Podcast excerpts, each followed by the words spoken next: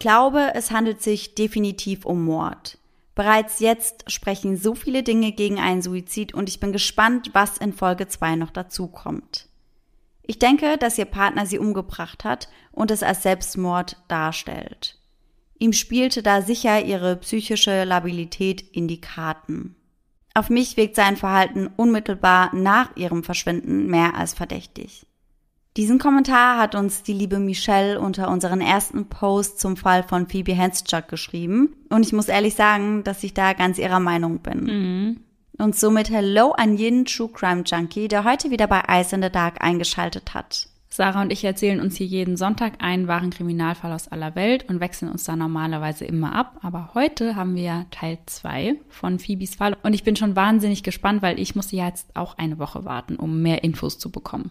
Und wenn ich jetzt einfach mal nur nach unseren Instagram-Nachrichten oder Kommentaren gehe, dann geht es ziemlich vielen so, dass sie kaum erwarten können, dass Teil 2 endlich rauskommt. Ja.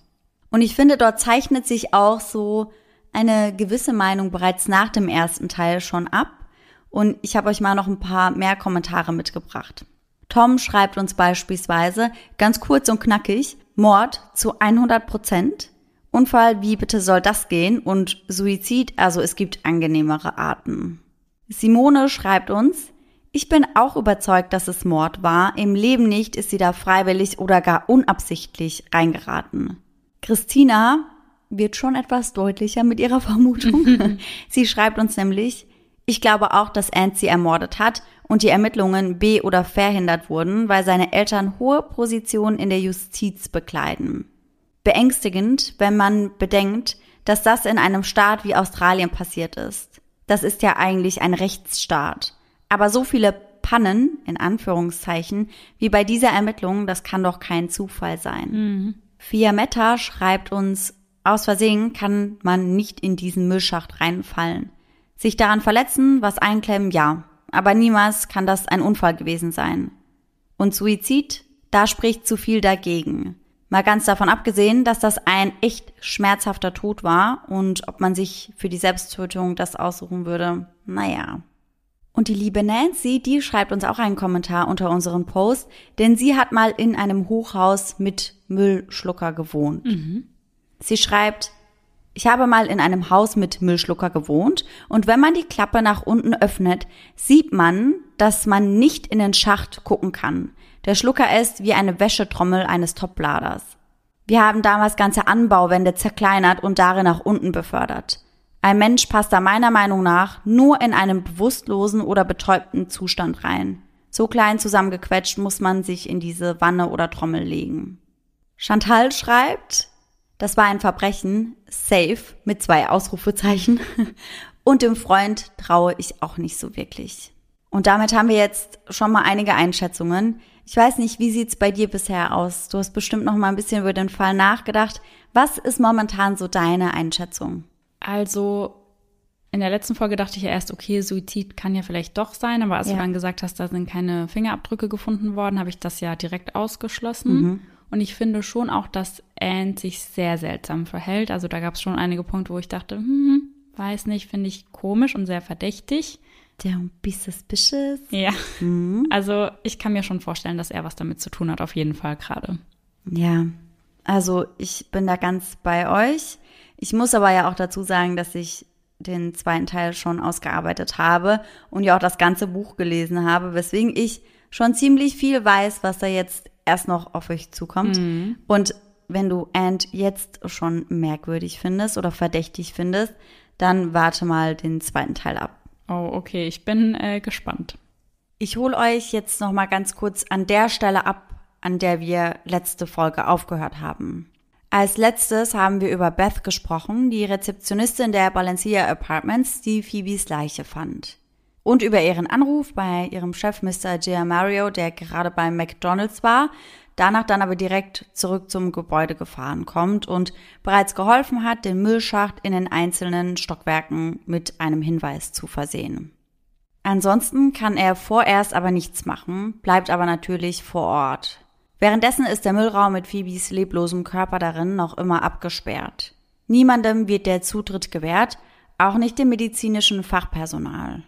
Ob Phoebe noch am Leben sein könnte, das kann daher gar nicht zweifelsfrei ausgeschlossen werden.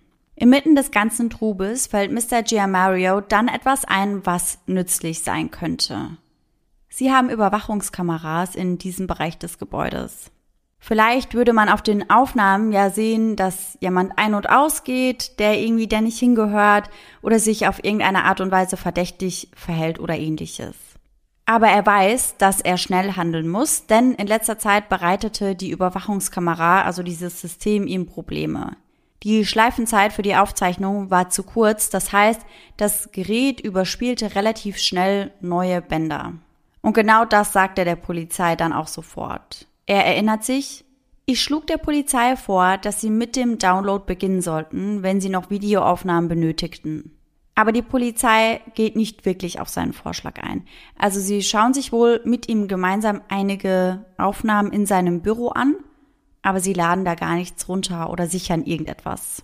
Das heißt, es bleibt dabei, also sie schauen an dem Tag sich einige Sequenzen an, aber bei weitem natürlich nicht alles. Das Videomaterial, das wird niemals gesichert und daher wird das Tape, wie bereits angekündigt, dann auch überspielt. Boah, das ist ja auch schon ohne Worte. Ja, definitiv. Also das Einzige, was sie dann wohl im Nachhinein noch sichern können, was eben nicht direkt überspielt wurde, das ist das Video, da habe ich euch auch ein Bild von auf Instagram hochgeladen, wo man eben Phoebe sieht, wie sie aus dem Gebäude rauskommt, mhm, wegen dem Feueralarm. Ja. Was auf den anderen Aufnahmen zu sehen ist und ob das vielleicht bei der Auflösung des Falls hätte helfen können, das werden wir niemals erfahren. Und das ist ja eigentlich eines der ersten To-Dos bei einer Mordermittlung ja. oder einem sehr, sehr merkwürdigen Todesfall. Vor allem, wenn man darauf extra noch hingewiesen wird, so, hey, ihr müsst die schnell sichern, weil die werden bald überspielt. Also dann sollte das ja extra schnell passieren eigentlich. Ja, definitiv. Wie bereits erwähnt, übernahm Detective Butterworth um 20.45 Uhr den Tatort. Wir haben ansonsten ja auch schon über ihre Auffindesituation gesprochen über ihre Verletzungen, die heruntergezogene Hose und darüber, dass Butterworth ihm veranlasste, den Müllschacht auf jedem Stockwerk sperren zu lassen. Vor allem den Müllraum im zwölften Stockwerk, denn hier wurden einige Bluttropfen gefunden. Aus diesem Grund geht man auch davon aus, dass Phoebe über dieses Stockwerk in den Müllschacht gelangte und weil sie ja auch im zwölften Stock ihr Apartment hatte. Weitere Blutspuren werden in einem der zwei Aufzüge und in der Tiefgaragenetage B1 des Gebäudes gefunden. Butterworth ordnet an, dass die Polizei den Aufzug und den betreffenden Bereich im B1 dann absperrt. Allerdings herrscht, was den Aufzug und das Parkdeck angeht, relativ schnell Entwarnung, denn ein Schreiner hatte sich am Vortag bei Arbeiten an Möbeln in der Tiefgarage geschnitten und das Blut im B1 und im Aufzug stammte wahrscheinlich von ihm. Mhm. Ein anderer Polizist entdeckt große schmutzige Stiefel oder Schuhabdrücke, die von der Tür des Müllraums zu Apartment 1201 führen. Und das ist eben das Apartment von Phoebe und Ant. Nach der Länge der Schritte zu urteilen, glaubt er, dass die Person, die sie hinterließ, entweder sehr groß war oder rannte. Da das Gebäude regelmäßig gereinigt wird, sind diese Abdrücke möglicherweise ein Anhaltspunkt, weil das bedeutet ja, dass sie relativ frisch sein müssten. Allerdings werden diese niemals fotografiert und deswegen wird das Ganze auch niemals weiter verfolgt. Oh mein Gott. Mhm. Detective Butterworth nimmt auch das Müllkarussell zur Kenntnis und das schauen wir uns nun auch einmal genauer an. Bei der Anfertigung drehen sich fünf Mülltonnen in Halterung unter dem Müllschacht, der eben aus den oberen Stockwerken kommt. Eine der Mülltonnen war vom Karussell gefallen und liegt nun neben Phoebes Leiche auf dem Boden. Um das Karussell herum nimmt er eine verschmierte Blutspur wahr. Auch an der inneren Seite der Tür wird Phoebes Blut gefunden. Sie hatte es demnach wohl geschafft, sich bis zu der Tür zu quälen, hatte dann aber keine Kraft mehr, sie zu öffnen. Allerdings muss ich auch dazu sagen, dass ich nicht hundertprozentig weiß, ob sich diese Tür von innen auch öffnen lässt oder ob sie sich nur von außen öffnen lässt. Also es kann ja auch sein, dass sie da nur so ein Knubbel hat, sage ja. ich mal, und dass man die Tür dadurch gar nicht betätigen kann. Ja. Während sich all das im unteren Teil der Balenciaga Apartments abspielt, sitzt Ann Temple weiterhin oben in seinem Apartment. Er hat von dem Ganzen noch gar nichts mitbekommen.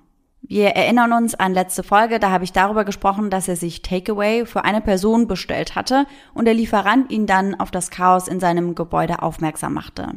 Er fragte Ant noch, was da unten abgehen würde und Ant entgegnete ihm hierauf, was meinst du? Vor dem Gebäude wimmelt es nur so von Polizisten. Es gibt Polizeiautos und einen Krankenwagen. Ich musste mein Fahrrad auf der Straße abstellen. Hoffentlich ist dein Essen nicht kalt, antwortet der Lieferant ihm dann. Dass es im Balancier von Polizisten wimmelt, ist ein einmaliges Ereignis. Das kommt nicht so häufig vor, denn das ist ja eine relativ gute Gegend. Deswegen passiert da einfach auch nicht so häufig etwas. Ant lässt daher sein Essen oben zurück und geht hinunter in die Lobby, wo er einen Polizisten anspricht und fragt, was hier los sei. In der letzten Folge haben wir ja auch darüber gesprochen, dass Len, also Phoebes Vater, Ant mehrfach darum gebeten hatte, Phoebe als vermisst zu melden, dass Ant aber niemals handelte. Einer der Polizisten sagt Ant dann, dass eine Frauenleiche im Müllraum gefunden wurde und Ant antwortet, oh nein, meine Freundin wird vermisst, könnte sie es sein. Er wäre den ganzen Tag auf der Arbeit gewesen, hätte sie aber alle paar Stunden auf dem Haustelefon angerufen, weil ihr Handy kaputt war. Er sagt außerdem sofort, dass sie unter Depression leiden würde und deswegen Medikamente zu sich nahm. Boah, also, ja. Er sagt weiter, er hätte ein paar Mal angerufen, um sie zu finden, denn nachdem er nach Hause kam, wäre sie nicht zu Hause gewesen. Er hätte sie allerdings nie erreicht. Er fügt ergänzend hinzu, dass sie normalerweise von selbst wieder auftauchen würde.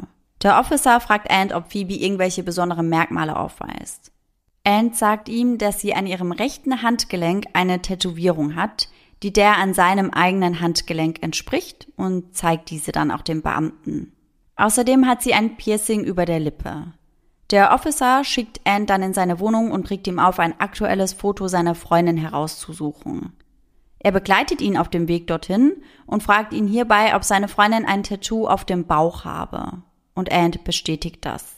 Der Officer, Detective Feely, schaut sich oben angelangt dann ein aktuelles Foto von Phoebe an und bestätigt, dass Phoebes Gesichtszüge mit denen des toten Mädchens im Müllraum übereinstimmen. Zu diesem Zeitpunkt sagt der Ant also, dass er glaube, dass das tote Mädchen Phoebe sei. Der Officer geht daraufhin wieder nach unten und kommt wenig später mit einem weiteren Detective zurück, um sich das Apartment der beiden etwas genauer anzuschauen. Hierbei stellen sie mehrere interessante Dinge fest und die gehen wir jetzt einmal kurz durch. Sie entdeckten ja unter anderem Glasscherben und etwas Blut auf dem Boden des Apartments. Sie sehen auch die Post-it-Zettel, die laut Anne von Phoebe hinterlassen wurden, die er aber nicht entziffern konnte. Die Ermittler sehen sich danach dann weiter im zwölften Stockwerk um und konzentrieren sich nun auf die Hinweise außerhalb des Apartments. Sie finden Blut auf dem Boden des Müllraums im zwölften Stock, in dem sich der Müllschacht befindet, und einen Blutfleck am Türgriff des Raumes. Derweil ist Ant am Boden zerstört. Er ist mit den Nerven am Ende und schafft es nicht, Phoebes Körper zu identifizieren. Als die Beamten Ant wieder alleine lassen, ruft er zunächst seine Mutter und seinen Stiefvater an. Danach kontaktiert er Len, Phoebes Vater. Len sagt später, ich stand unter Schock und saß einfach nur auf dem Boden. In seinem Abendoutfit, denn er hatte sich bereits für das gemeinsame Abendessen mit seiner Tochter zurechtgemacht. Oh, es ist traurig. Mhm. Dann ruft er weinend seinen Sohn Tom an, sagt aber nicht, was los ist. Er will die schlimme Nachricht nicht übers Telefon vermitteln. Man kann nichts mehr machen, sagt er zu Tom. Komm einfach nach Hause. Len versucht daraufhin dann Natalie, also Phoebes Mutter, erneut zu erreichen, aber sie geht nicht dran. Wenig später, als sie gerade ihr Auto auslädt, sieht sie zwei verpasste Anrufe von Len auf ihrem Handy und ruft ihn zurück.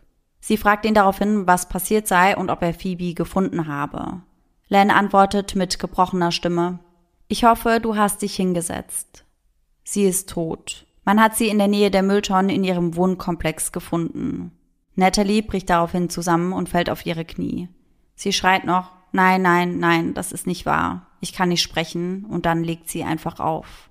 Ihr Partner Russell hilft ihr beim Aufstehen und trägt sie in ihr gemeinsames Haus. Dann ruft er Phoebes Großmutter Jeanette an und sagt ihr, sie solle zu ihnen kommen. Diese lebt ja eigentlich in Malakuta, ist aber gerade ohnehin in Melbourne, da Nikolai, Phoebes Bruder, am nächsten Tag seinen 18. Geburtstag feiern würde. Als Jeanette in Clifton Hill eintrifft, sagt Natalie ihr, dass Phoebe tot ist. Auch sie ist natürlich am Boden zerstört und kann das gar nicht wahrhaben. Jeanette zeigt Natalie daraufhin zwei SMS von diesem Morgen. Sie hatte Ant nämlich eine Nachricht geschickt, in der sie fragte, wie es den beiden gehe, und er antwortete um 8.32 Uhr mit Danke. Sie ist jetzt eine schlafende Schönheit und nicht mehr das Biest, das sie war. Sie ruht sich gut aus und ich habe ihr gesagt, dass jetzt die Zeit ist, um zu heilen. Und wenn sie sich besser fühlt, werden wir einen Plan ausarbeiten. Als Tom die Wohnung seines Vaters erreicht, sitzt dieser noch immer weint auf dem Boden. Len hatte auch seinen engsten Freund Chili angerufen und als dieser die Wohnung erreicht und über die Neuigkeiten in Kenntnis gesetzt wurde, fahren die drei rüber zu Balancia. Vor dem Gebäude sprechen sie einen Polizisten an und Len sagt diesem, dass er einen Anruf erhalten hätte mit der Information, dass seine Tochter tot sei. Daraufhin müssen sie erst einmal über eine halbe Stunde warten, bis endlich ein Officer auf sie zukommt und ihm mitteilt, dass eine verstorbene Frau gefunden wurde, bei der es sich wahrscheinlich um Lens Tochter handelt. Daraufhin werden sie dann aber sofort zur Polizeistation in der St. Kilda Road gebracht. Dort werden sie in unterschiedliche Räume gesetzt und kurz darauf dann von der Polizei befragt. Gegen 22 Uhr trifft das Team der Spurensicherung ein und Butterworth führt sie zum Müllraum.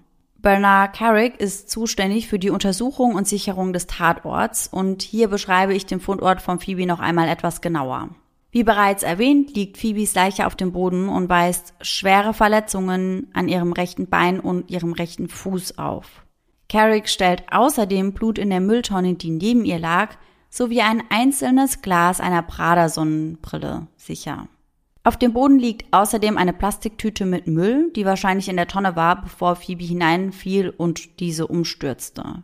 Und das wird jetzt wieder relativ wichtig, dieses Detail, denn dieser Müllsack oder diese Mülltonne enthielt keine Glasscherben, obwohl das zerbrochene Glas im Apartment von Phoebe und Ant unvollständig war. Carrick untersucht dann den Müllzerkleinerer, der sich am unteren Ende des Schachts befindet. Die Aufgabe des Zerkleinerers ist es, den Müll, der durch den Schacht hinunterkommt, zu zerkleinern und so zu pressen, dass er in die Mülltonne passt. Der Zerkleinerer hat ein großes, scharfes Messer und ist üblicherweise auf Automatik eingestellt, kann aber auch auf manuellen Betrieb umgestellt werden, wenn ein höheres Maß an Kontrolle erforderlich ist. Zum Beispiel, wenn das Karussell angehalten werden muss, während sich das Personal um eine umgefallene Tonne kümmert. Auf den Fotos, die nach dem Auffinden von Phoebes Leiche gemacht wurden, ist der Schalter der Müllpresse auf Automatikbetrieb eingestellt. Darauf hatten die Ermittler eigentlich aber gar nicht geachtet. Also sie haben das wohl als nicht wichtig empfunden, in welchem Betriebsmodus der Müllzerkleinerer eben eingestellt war. Glücklicherweise wurde das ja aber auf den Fotos dann eingefangen und das wird auch später noch einmal sehr, sehr wichtig. An dem Messer des Müllzerkleinerers wird ebenfalls Blut gefunden. Carrick stellt hiervon eine Probe sicher, genauso wie im Müllraum im zwölften Stockwerk. Hier wurden ja ebenfalls einige Bluttropfen gefunden und auch diese stellt er sicher. Danach geht es zur Spurensicherung in Apartment 1201. Auch hier befand sich ja Blut an der Computermaus und ebenfalls an einer Tür. Im Flur befinden sich die Glasscherben, die zu einem Weinglas gehören. In der Küche finden Sie dann noch einen Blister von Phoebes Antidepressiva. Im Schlafzimmer des Paares angekommen, sehen sie Phoebes Tagebuch auf dem gemeinsamen Bett liegen. Was Carrick niemals erwähnt, ist der Schrein, von dem Ant ja dann später spricht. Hm. Mhm. Dieses ganze Setting mit Bilder, Kerzen und das alles auf dem Bett irgendwie drapiert als ein Schrein. Und da spricht auch niemand jemals drüber. Also das ist auch schon sehr seltsam, muss ich sagen. Ich finde das super, super merkwürdig. Also wer denkt sich denn einen Schrein aus. Ja. Wer denkt sich denn aus, dass sie da irgendwelche Bilder drapiert hätte mit Kerzen und da, das hört sich ja an, als wäre das wie so ein merkwürdiges Ritual mhm. gewesen oder als hätte sie das halt nochmal gemacht, bevor sie sich dann entscheidet, sich das Leben zu nehmen. Ja. Also ich finde das super merkwürdig und ich finde es noch viel merkwürdiger, dass das niemand jemals sieht. Ja. Und da sind einige Menschen in dem Apartment. Jedoch wird das Apartment nicht wirklich gesichert, in dem Sinne, dass es auch abgesperrt wird. Und auch die Lobby, das heißt unter anderem die Eingangstür zu den Balancia Apartments, wird niemals abgesperrt oder ähnliches. Jeder kann aus- und eingehen, wie er möchte. Während Anns Apartment beispielsweise durchsucht wird, sind seine Mutter und sein Stiefvater sowie einige Freunde von ihm vor Ort mit in der Wohnung. Also sie sitzen dort mit in der Wohnung. Wie diese reingekommen sind, das kann sich im Nachhinein niemand mehr erklären. Also das hatte niemand mitbekommen. Sie sind wahrscheinlich einfach durch die Haupteingangstür reinspaziert, sind da in den Aufzug gestiegen und da hochgefahren, ohne dass das überhaupt jemand mitbekommen hat. Ah, also da läuft ganz schön viel, ganz schön schief. Ja, das kann man auf jeden Fall so sagen. Das macht auf jeden Fall deutlich, wie schlecht der komplette Tat- oder Unfallort gesichert wurde. Und das führt vermutlich ja auch dazu, dass wichtige Beweise oder Indizien zerstört werden. Mal abgesehen davon, dass ohnehin nicht wirklich großartig etwas untersucht wird, zumindest nicht sofort, aber da werden ja wahrscheinlich einige wichtige Spuren zerstört, kontaminiert. Ja. Oder können noch entsorgt werden. Und das dürfte einfach nicht der Fall sein. Erst um 2.45 Uhr in der Nacht wird Phoebe vom Tatort abtransportiert. An diesem Punkt wirft Butterworth einen weiteren Blick auf ihren Körper und notiert seine Beobachtungen. Er stellt fest, dass es sich um eine Frau mit schlanker Statur, schwarzem, stachelig geschnittenen Haar und blassem Teint handelt. Ihre Hose, eine blaue Jeans mit einem Nietengürtel aus Leder, ist aufgeknöpft und bis unter die Knie gezogen aber ihre Unterhose und ihr BH sind an Ort und Stelle. Sie trägt ein graues Shirt und ist barfuß. Butterworth schätzt ihre Größe auf 1,65 Meter. Später überprüft Phoebes Familie ihre Größe jedoch und stellt fest, dass sie 1,75 Meter groß ist. Es ist allerdings möglich, dass ihr Körper durch den Sturz zusammengedrückt wurde oder dass er deswegen eben so verformt war, dass die Messung dadurch schwierig wurde. Der Leichenbestatter bringt Phoebes Leichnam in das Western General Hospital in Footscray und dort wird sie dann um 4.30 Uhr offiziell für tot erklärt. Neuneinhalb Stunden nachdem sie gefunden wurde. Sie lag da also neuneinhalb Stunden, in denen niemand gecheckt hat, ob sie eventuell noch gerettet werden könnte. Also das finde ich auch immer noch so furchtbar. Das kann ich auch absolut nicht nachvollziehen. Das heißt wirklich, kein Sanitäter checkt jemals ihre Vitalwerte und auch der Gerichtsmediziner, der erscheint ja auch nicht vor Ort. Ja. Das ist ja oftmals üblich so, damit die betroffene Person dann vor Ort noch für tot erklärt werden kann. Das passiert ja oftmals, aber in diesem Fall ist das eben komplett anders. Das wäre aber auch für die späteren Ermittlungen deutlich besser gewesen, denn so hätte der Todeszeitpunkt genauer rekonstruiert werden können und dadurch natürlich auch das generelle Geschehen. Erst nachdem Phoebe im Krankenhaus für tot erklärt wird, wird sie dann zum Gerichtsmediziner in Südmelbourne gebracht. Um 4.55 Uhr trifft ein Experte für Fingerabdrücke an den Balancia Apartments ein. Er versucht, Fingerabdrücke von mehreren Stellen im zwölften Stockwerk zu nehmen. Von der Tür zum Müllentsorgungsraum, der Klappe des Müllschachts selbst und einem Schild über der Klappe des Schachts. Im Erdgeschoss versucht er es an der Tür zum Müllraum und an einem Abwasserrohr, das durch den Raum verläuft. Er berichtet, Zitat, auf keinem der Gegenstände, die ich am Tatort untersuchte, wurden Fingerabdrücke von erkennbarem Wert gefunden. Ein weiterer Beamter der Spurensicherung schießt derweil 148 Fotos, einige im Müllraum, andere in der ganzen Wohnung. Auch auf diesen Fotos ist kein Bild von einem Schrein dabei. Erst um 5.40 Uhr übergibt Butterworth den Tatort an seinen Kollegen, schreibt seinen Bericht und beendet dann seine Schicht. Und erst am 6. Dezember kommt ein anderes Team der Spurensicherung nochmal zu dem Tatort. Oh, also ich weiß gar nicht mehr, was ich dazu sagen soll. Und man muss ja auch dazu sagen, das wurde ja gar nicht alles richtig abgesichert. Ja. Das heißt, jeder konnte dort ein- und ausgehen. And lebte weiter in der Wohnung und hatte ja somit auch Zugang unter anderem zu dem Müllraum im zwölften Stockwerk beispielsweise. Ja, also da hätte er ja locker noch ganz viele Beweise irgendwie vernichten können. Also ich meine, Fingerabdrücke waren da ja anscheinend von vornherein nicht da. Aber wer weiß, was da vielleicht übersehen wurde, mhm. was jetzt halt gar nicht mehr da ist. Ja. Detective Wallace und Detective Clancy sind beide von der Mordkommission und übernehmen an diesem Tag den Tatort. In dem Buch, welches ich gelesen habe, heißt es in einem Abschnitt, obwohl allgemein anerkannt ist, dass die ersten 48 Stunden nach einem Todesfall entscheidend sind, wurden mehr als drei Tage lang keine weiteren Untersuchungen durchgeführt. Die Polizei ist beispielsweise ja, da haben wir ja schon drüber gesprochen, auch nicht daran beteiligt, das Videomaterial herunterzuladen.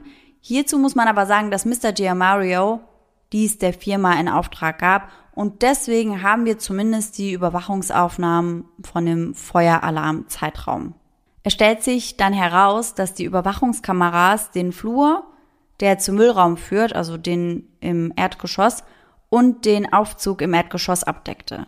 Aber das Bildmaterial vom 2. Dezember, das war ja nicht mehr verfügbar, denn das wurde halt bereits überspielt. Die Polizei nahm die Aussage von Mr. Giamario erst am 10. Januar 2012 auf. Mehr als ein Jahr nach dem Vorfall. Wow. Mhm. Es dauerte auch Monate, bis die Polizei Aussagen von Enns Mitarbeitern aufnimmt, um seine Aussage seiner Bewegungen am 2. Dezember zu bestätigen. Ein Mitarbeiter wird vier Monate später und zwei weitere elf Monate später befragt. Die Polizei führt keine ausführlichen Gespräche mit dem Hersteller des Müllschachts, um herauszufinden, wie dieser funktioniert und ob Phoebes Verletzungen mit den Einstellungen des Müllzerkleinerers einhergehen. Spoiler, das passt nämlich nicht zusammen. Wir kommen da später nochmal drauf zurück, dass das im Automatikmodus nicht so ausgegangen wäre. Mhm. Die Ermittler versuchen nicht einmal festzustellen, ob Phoebe in den Schacht gepasst hätte oder ob jemand mit einem Blutalkoholwert von 1,6 Promille, da haben wir übrigens ziemlich viele Nachrichten zu bekommen, dass das wirklich so einfach ist, wie ich mir das im ersten Moment gedacht habe. Vielen Dank auf jeden Fall dafür. Also Phoebe hatte einen Blutalkoholwert von 1,6 Promille und sie versuchen nicht herauszufinden, ob jemand mit solch einem hohen Wert in der Lage gewesen wäre, ohne Hilfe in den Schacht zu steigen. Interessant ist hierbei ja auch das Fehlen von Finger- und Handabdrücken rund um die komplette Klappe des Müllschachts.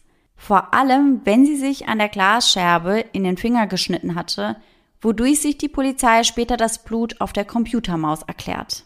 Was ebenfalls versäumt wird, wenn wir schon mal bei Computermaus sind, ist die Beschlagnahmung des Computers.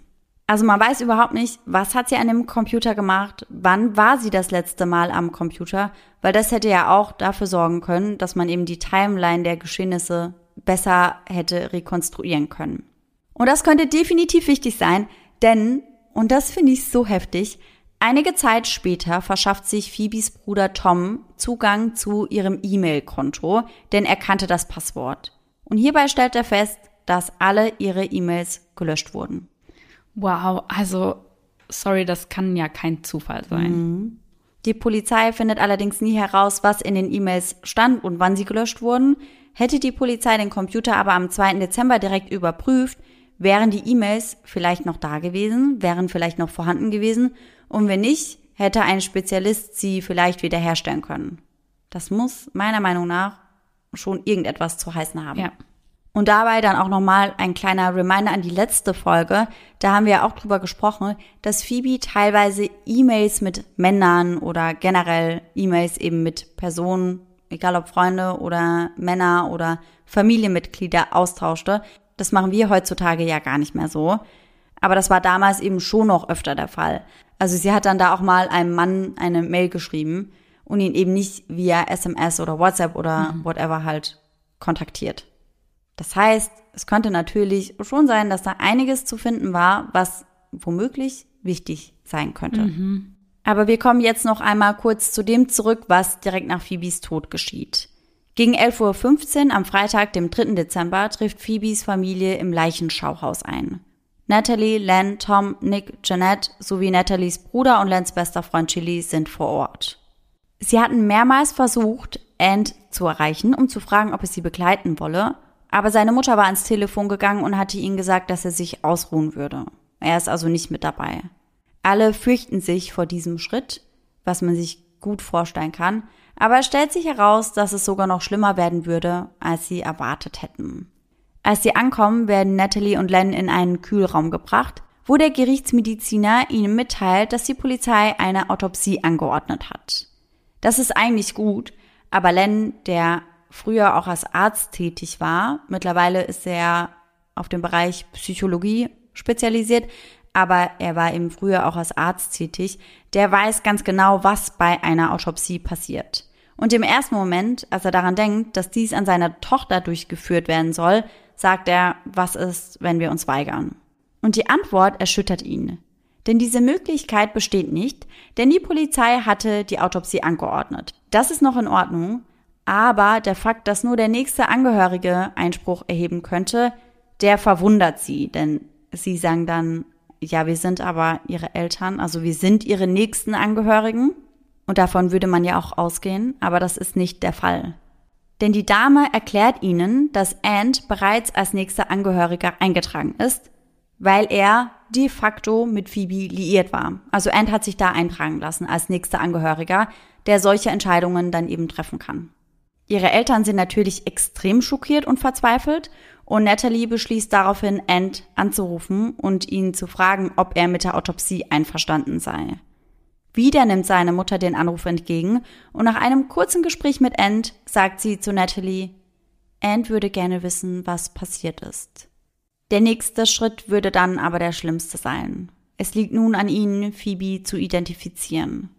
Len und Natalie stehen mit ihren beiden Söhnen zusammen und schauen auf ihre leblose Tochter durch ein Glasfenster. Sie sieht aus, als hätte sie einen Autounfall gehabt. Da Len zuvor als Arzt tätig war, kann er sich nur vorstellen, welch schlimme Verletzungen sich unter dem Tuch verstecken. Natalie bemerkt einen 1 cm großen Schnitt an Phoebes Kiefer und einen schwärzlichen Fleck um ihr rechtes Auge. Ansonsten blieb ihr Gesicht unversehrt. Mit Tränen in den Augen nicken sie bejahend. Es ist ihre Tochter und Schwester Phoebe. Da besteht kein Zweifel. Ich muss jetzt aber nochmal nachfragen, weil ich das echt schockierend finde. Wie kann das überhaupt sein, dass Anne über ihren Eltern steht?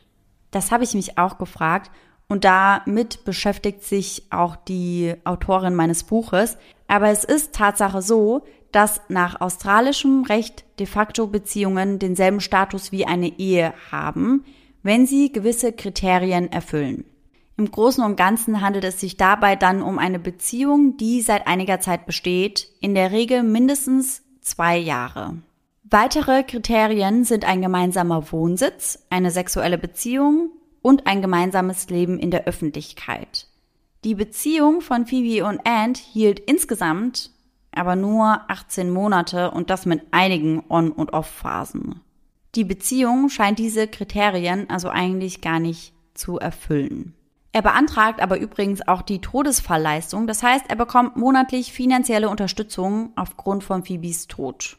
Hierzu muss man ja dazu sagen, dass Ant Hempel sehr erfolgreich im Veranstaltungsbusiness ist und dort wirklich mit Stars zusammenarbeitet. Das heißt, er braucht finanziell definitiv keine Unterstützung. Ich wollte gerade sagen, weil in Deutschland gibt es ja auch zum Beispiel die Witwenrente. Ja. Und die wurde hier ursprünglich ins Leben gerufen, weil das ja damals so war, dass die Frau eben weniger oder gar nicht gearbeitet hat. Und wenn dann der Mann verstorben ist, dass die Frau dann eben finanzielle Unterstützung hatte. Das ging ja dann darum, ja, wenn man eben selbst nicht genug Geld hat, ja. sage ich mal, das war ja der Ursprung davon. Ja, und ich kann absolut nicht verstehen, warum Ant das dann beantragt. Ja. Sein Vater George Temple, der ehemalige Richter, unterstützte ihn hierbei, bringt allerdings falsche Informationen mit ins Spiel. Beispielsweise lügt er bei der Dauer der Beziehung der beiden und verlängert diese einfach mal um sechs Monate. Zu dem Zeitpunkt, wo die beiden angeblich schon zusammengezogen waren, kannten sich die beiden noch gar nicht. Nach einem ewigen Hin und Her deswegen tritt Anne dann aber den Anspruch an Phoebes Brüder ab. Nachmittags beginnt Dr. Lynch mit der Autopsie von Phoebe. Zwei forensische Fotografen und ein Mitglied der Mordkommission sind dabei anwesend. Dr. Lynch stellt fest, dass Phoebe 57 Kilo wog und er maßt ihre Größe mit 1,66 Meter. Er beschreibt ihre Jeans als stark blutverschmiert und schreibt, Zitat, das Taillenband liegt knapp unterhalb der Knie. Das rechte Bein der Jeans ist stark zerrissen. Der schwarze Ledergürtel ist durch die erste und zweite Schlaufe der Jeans auf der linken Seite durchgefädelt. Hinten und auf der rechten Seite hing der Gürtel lose. Das heißt, sie hatte ihren Gürtel einfach nur in zwei Schlaufen eingefädelt. Mhm. Die Autopsie dauert etwas mehr als drei Stunden. Dr. Lynch sagt, dass Phoebes Verletzungen mit einem Fall durch einen schmalen Schacht übereinstimmen. Die Verletzungen an ihrem Unterkörper und ihren Beinen sind schwerer als die an ihrem Oberkörper, weswegen man eben davon ausgeht, dass sie mit den Füßen nach vorne gefallen ist. Wie sowohl die Sanitäterin als auch Butterworth vermutet hatten, ist ihr rechter Fuß direkt unterhalb des Gelenks zwischen Schien- und Wadenbein praktisch amputiert worden. Er war nur noch durch ein paar Fasern befestigt. Alle großen Arterien, die die Füße mit Blut versorgen, waren durchtrennt worden. Einschließlich der Kniekehlenarterie, die ein unterer Ast der Femoralarterie ist, also die Hauptschlagader, die die unteren Gliedmaßen mit Blut versorgt. Dr. Lynch berichtet, dass die Verletzungen in diesem Bereich anscheinend durch stumpfe Gewalt zugefügt wurden. Die Wunden hatten an einigen Stellen regelmäßige Ränder, aber die Enden des Schien- und Wadenbeins waren fragmentiert. Wenn eine Arterie sauber durchtrennt wird, zieht sie die abgetrennten Enden zurück, um einen Propfen zu bilden. Das heißt, wie einen kleinen Stecker, damit die Arterie eben wieder verschlossen ist und man nicht ausblutet. Aber wenn die Enden nicht sauber durchtrennt sind, wird Blut mit jedem Herzschlag herausgepumpt. Man verblutet daher innerhalb kürzester Zeit.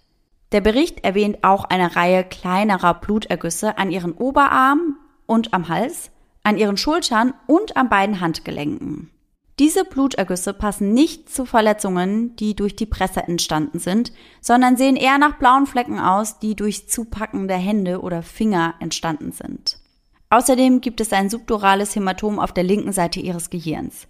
Dr. Lynch spekuliert jedoch, dass dieses eben durch die Entnahme des Gehirns für die Autopsie verursacht wurde. Und das ist auch nicht wirklich unwahrscheinlich. Also das kann durchaus passieren, weil man da ja schon etwas Kraft anwenden muss. Sie hatte mehrere Knochenbrüche, aber es gab keine Hinweise auf ein Nackentrauma oder auf einen sexuellen Missbrauch. In der Befundszusammenfassung werden diese Verletzungen allerdings nicht erwähnt. Am Ende heißt es, dass Phoebe an mehreren Verletzungen starb, die zu einem erheblichen Blutverlust führten.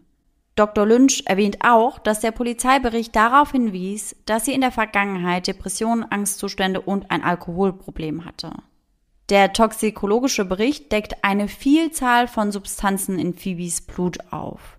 Unter anderem eben ihre recht hohen Blutalkoholwerte von 1,6 Promille, der Test weist aber auch die Schlaftabletten Zolpidem nach, das im Handel als Stilnox bekannt ist. Das war ja das, was Anne eigentlich verschrieben bekommen hatte. Ah ja, genau. Mhm. Dr. Lynch stellt klar, dass die Einnahme von Alkohol bei Patienten, die Stilnox einnehmen, aufgrund der beschriebenen Nebenwirkungen, zu denen komplexe schlafbezogene Verhaltensweisen gehören, nicht ratsam ist.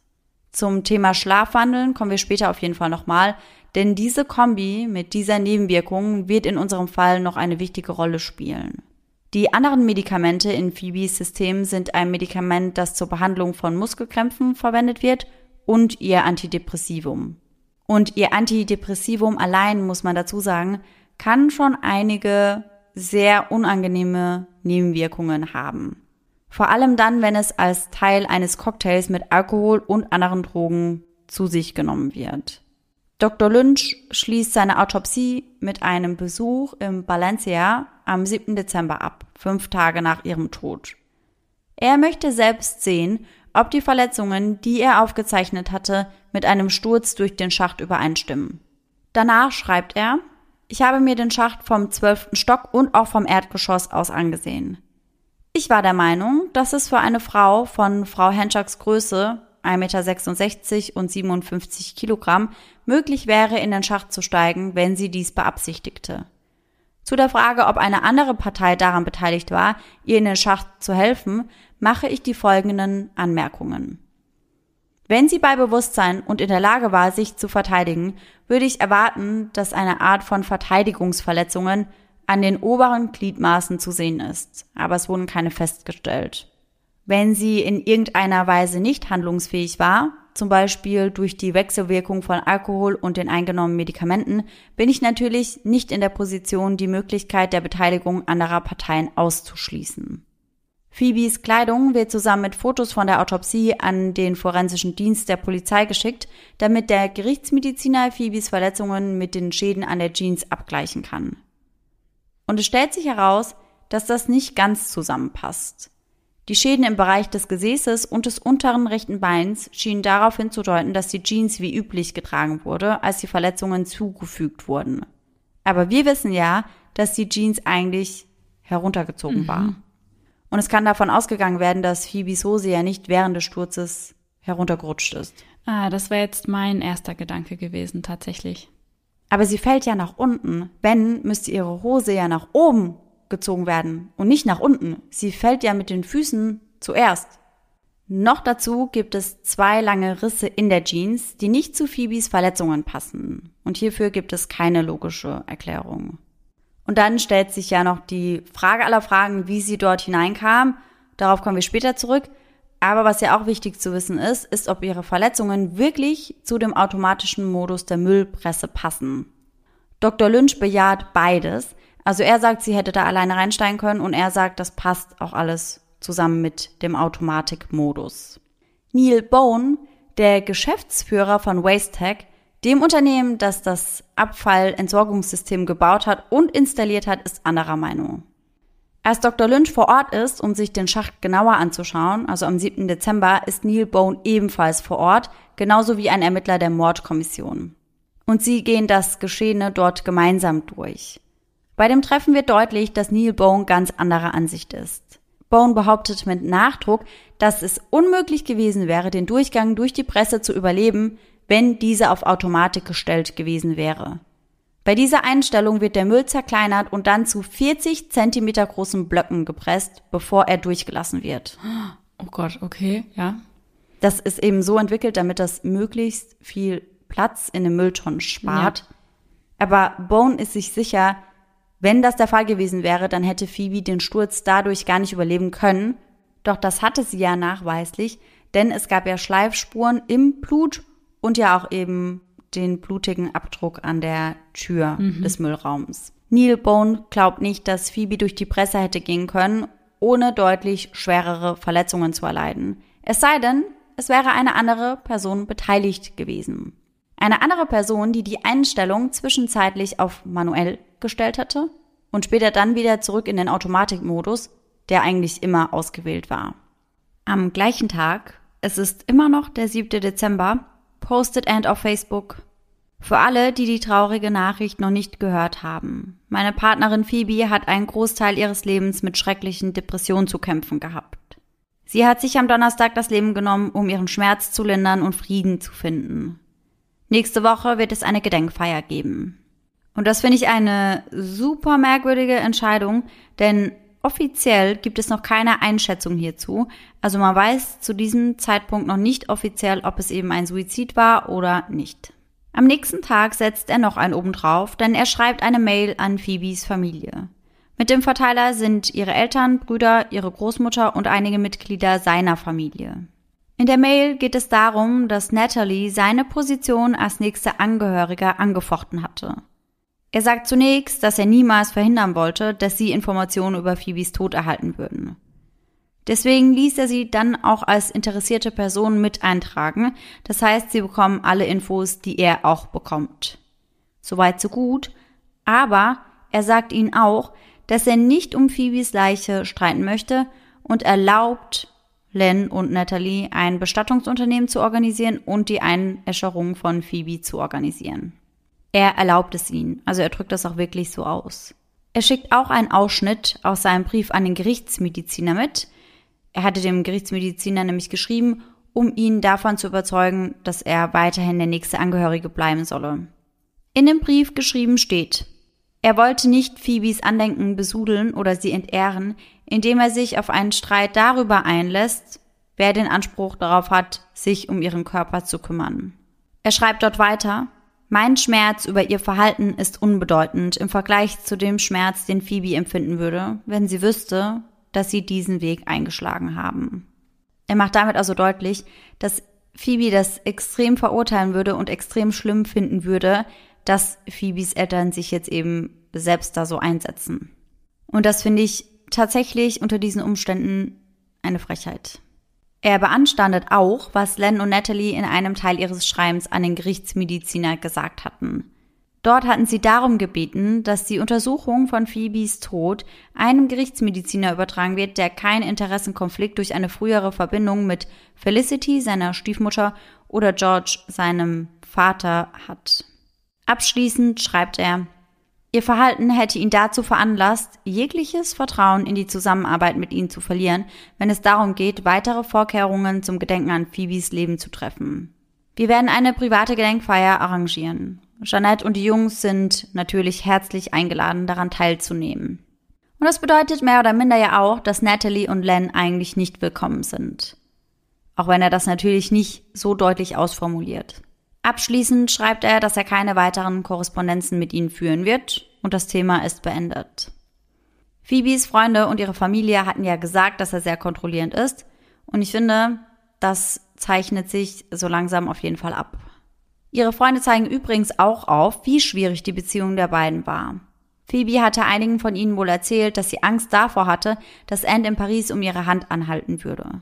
Denn sie wollte ihn nicht heiraten.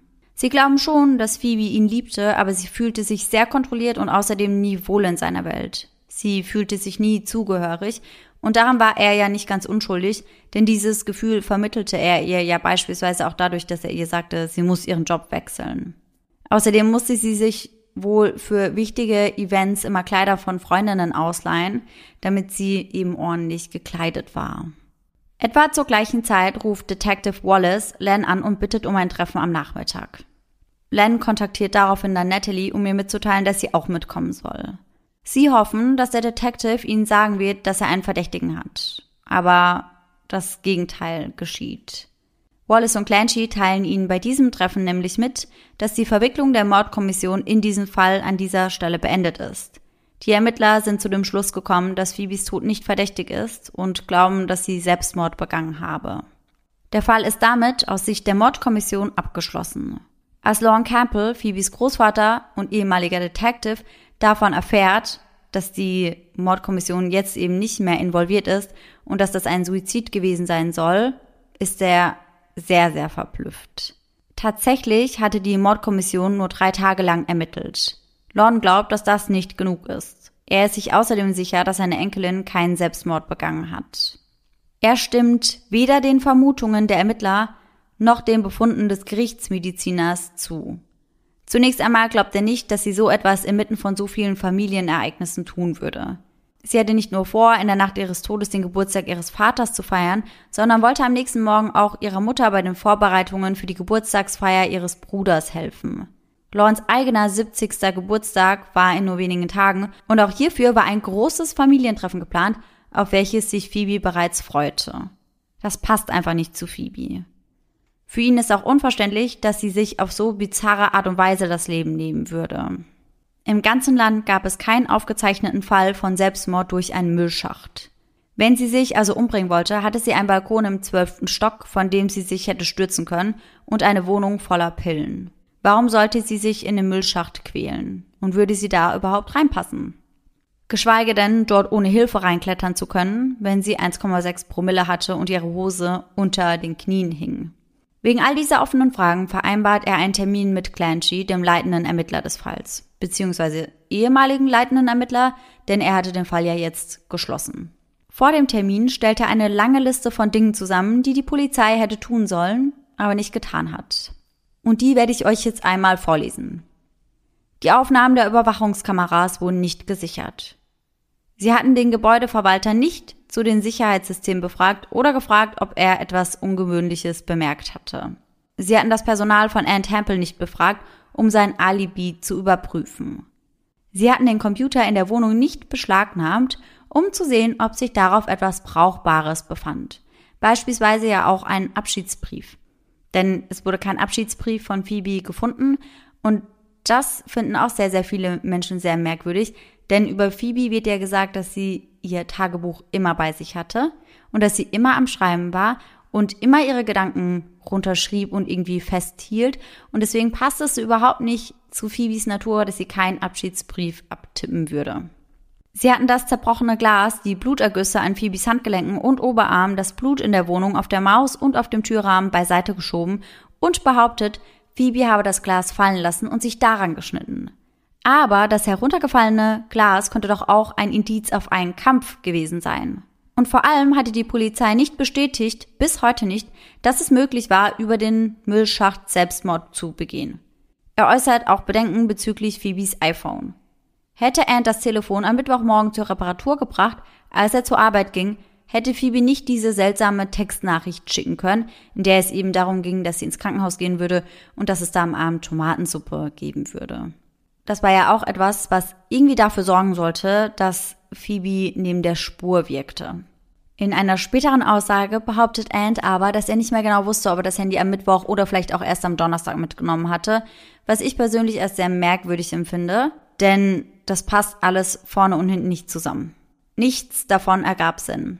Und deswegen erwartet Lorne Campbell eine angemessene Untersuchung. Doch die Antwort von Clancy lautet, dass sie mit den Ermittlungen sehr zufrieden sind. Sie sind sich sicher, dass es sich hierbei um einen Suizid handeln würde. Sie sind auch mit dem zufrieden, was sie eben im Rahmen der Ermittlungen geleistet haben.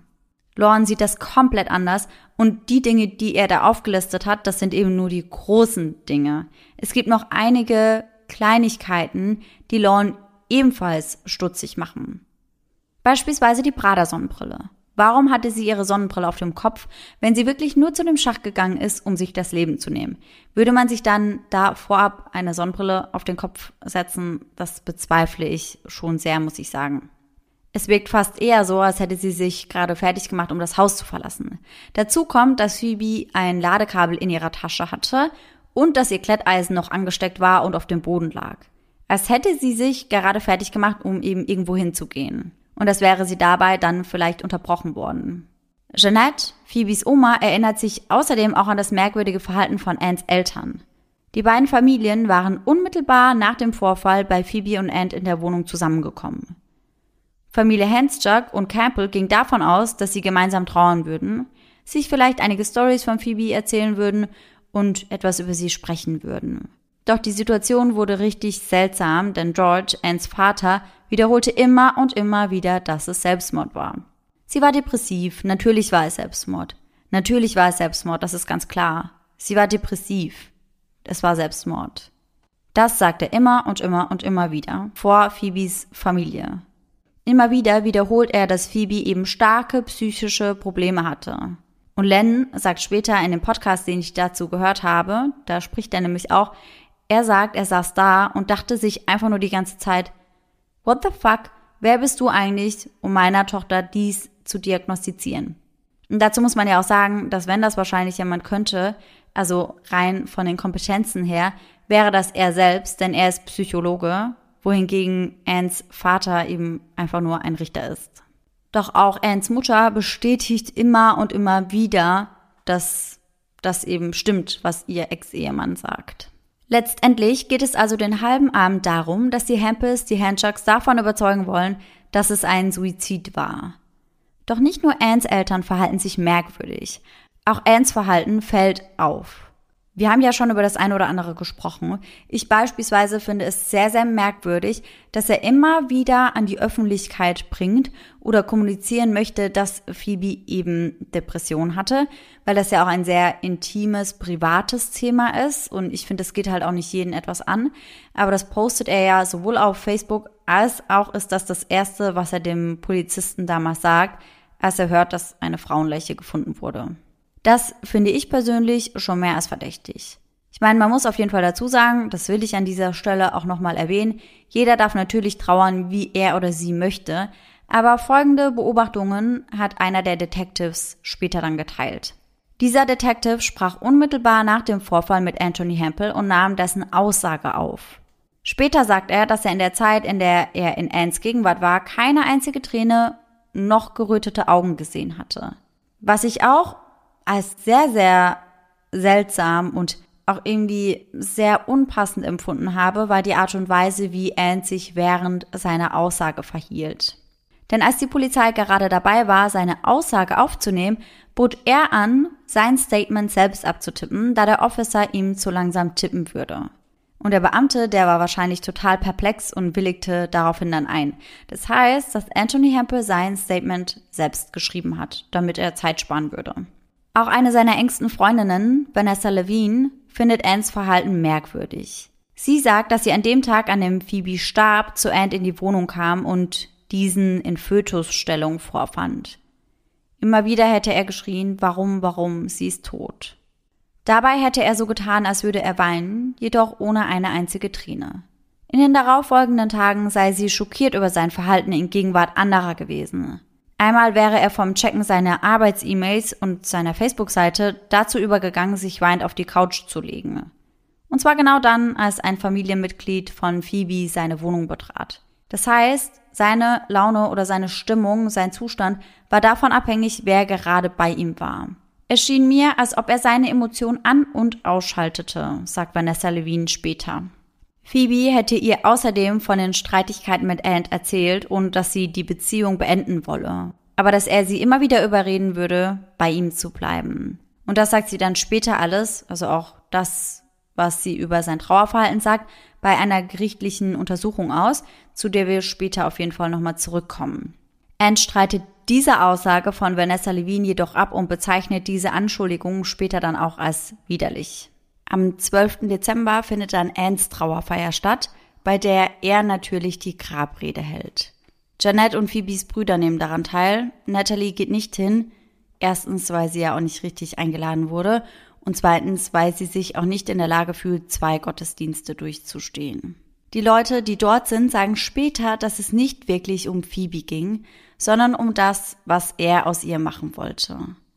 Sogar die Bilder, die er von ihr aufgestellt hat, sehen irgendwie gar nicht aus wie Phoebe. Einige ihrer Freunde, wie beispielsweise Brandon, waren nicht mal eingeladen. Und das, obwohl die beiden ja wirklich gut mhm. miteinander waren. Nathalies Gedenkfeier findet vier Tage später am 16. Dezember statt.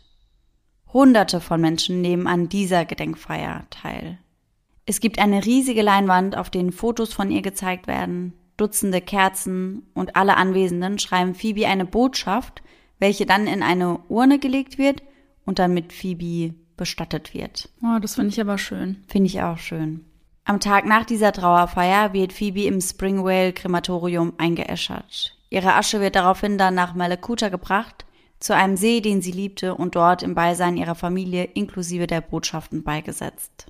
Am 22. Dezember trifft sich Natalie dann mit Ant in einem Café gegenüber von dessen Wohnung. Dieses Treffen verläuft, glaubt sie vorerst, besser als das vorherige. Lorne hatte Natalie übrigens dazu gedrängt, eine Audioaufnahme von dem Treffen zu machen, aber Natalie entschied sich dagegen. Anne scheint es bereits viel besser zu gehen. Er spricht warmherzig mit Natalie und bietet ihr sogar an, ihr von Phoebes letzten Tagen zu erzählen. Natalie fragt Ant, ob Phoebe glücklich gewesen sei, und er antwortet, dass er nicht glaube, dass sie glücklich gewesen sei, Sie sei ein bisschen niedergeschlagen und verkatert gewesen von ihrem Saufgelage am Vortag. Ant gibt Natalie am Ende des Treffens eine Kiste, von der er ihr sagt, dass alle Besitztümer von Phoebe darin wären.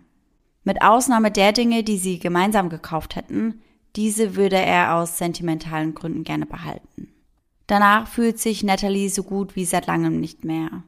Ant hatte ihr in die Augen schauen können und ihr Phoebes Sachen ausgehändigt. Das besänftigt sie ein bisschen, weil sie macht sich ja schon Sorgen, weil er sich etwas merkwürdig verhält und das beruhigt sie so ein bisschen. Mhm. Zu Hause atmet sie tief ein und umklammert ein Taschentuch, dann öffnet sie die Kiste. Es kommen ihr die Tränen, als sie die wenigen Erinnerungen an ihre Phoebe durchstöbert. Doch ihr fällt schnell etwas auf, was sie erneut skeptisch stimmt. Sie stellt nämlich fest, dass viele Dinge fehlen. Wo ist Phoebes Reisepass, ihre Geburtsurkunde, ihre Krankenversicherungskarte, ihre neue Brieftasche, ihre Kamera, ihr Laptop und ihre Tagebücher?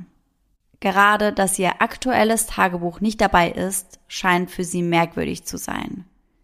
Denn wie bereits erwähnt, hatte Phoebe ihr Tagebuch so gut wie immer und überall bei sich. Dazu kommt, dass das Tagebuch auf dem Bett lag, als die Polizei ja am Tattag in das Apartment kam. Ja, ich wollte gerade sagen. Wie kann es also sein, dass es nun nicht mehr auffindbar ist? Und auch die ganzen anderen Dinge, also die müssen ja irgendwo sein. Das kann ja nicht einfach verschwunden mhm. sein. Natalie schickt Ant daraufhin eine E-Mail und fragt ihn nach den fehlenden Sachen. Ein paar Tage später übergibt Ant Tom, Phoebes Bruder, weitere Sachen von Phoebe. Unter anderem dann auch ihren Laptop und ihre Brieftasche. Aber die Brieftasche ist fast leer. Also es ist kein Führerschein oder keine Kreditkarten mehr darin, nur ein paar Mitgliedskarten und ein Foto von Ant. Von Phoebes Reisepass und anderen offiziellen Ausweispapieren fehlt jede Spur und auch ihre Tagebücher bleiben für immer verschwunden. Phoebes Großeltern, vor allem Phoebes Großvater, ist nun fest entschlossen, das Ganze selbst in die Hand zu nehmen. Sie pochen nach wie vor darauf, dass der Fall erneut und diesmal gründlich untersucht werden sollte. Lorne sagt, er sei sich sicher, dass man mehr über den Tod von Phoebe herausfinden könne, wenn man nur den richtigen Anhaltspunkten folgen würde. Daher bohrt er auch immer wieder bei Detective Payne nach. So lange, bis dieser Ann Temple zu einer erneuten Befragung aufs Revier einlädt. Und zwar am 24. Januar 2011. Zu dieser Befragung kommt er übrigens in Begleitung seines Vaters. Aber viel wichtiger ist, dass sich hier Anns Aussage ein ganz kleines bisschen ändert. Es ist bei dieser Befragung, wo er dann plötzlich aussagt, dass er sich nicht mehr ganz sicher ist, ob er Phoebes Handy an dem Tag mitnahm, an dem er ursprünglich sagte, also an dem Mittwoch, oder ob es erst am darauffolgenden Tag war, also donnerstags. Mhm. Er beharrt auch immer noch darauf, dass er an dem Tag, an dem Phoebe verstarb, nochmal bei ihr vorbeigeschaut hätte mittags, trotz der fehlenden Aufzeichnungen des Chips. Er sagt, er hat absolut keine Ahnung, wie diese Aufzeichnung fehlen könnte. Während dieses Besuches habe er ja auch das Schlafmittel Stillnox an sich genommen, weil er sich Sorgen gemacht hat. Und so will er das auf jeden Fall auch wirken lassen. Also er stellt es auf jeden Fall so hin, als hätte er sich gesorgt, dass sie eine Überdosis nehmen würde, entweder aus Versehen oder eben absichtlich. Lorne Campbell kümmert sich am 28. Januar 2011 um die Durchführung des Experiments, das er eigentlich von der Polizei erwartet hätte. Das Experiment, das die Frage klären soll, ob Phoebe in den Schacht hätte klettern können. Ohne Hilfe, ohne Fingerabdrücke, mit 1,6 Promille. Am 28. Januar versammelt sich Lorns kleines Team im Müllraum des 12. Stockwerks des Valencia Towers. Lorne hat ein industrielles Sicherheitsgeschirr bei sich und wird von zwei von Phoebes Freundinnen, Missy und Viv, begleitet. Missy erfüllt alle Voraussetzungen, um Phoebes Rolle einzunehmen. Viv soll das Experiment aufnehmen und Detective Payne ist auch vor Ort und beobachtet das Ganze. Ah, okay. Lauren bittet Missy, mit den Füßen voran in den Schacht reinzusteigen, so wie Phoebe es tat.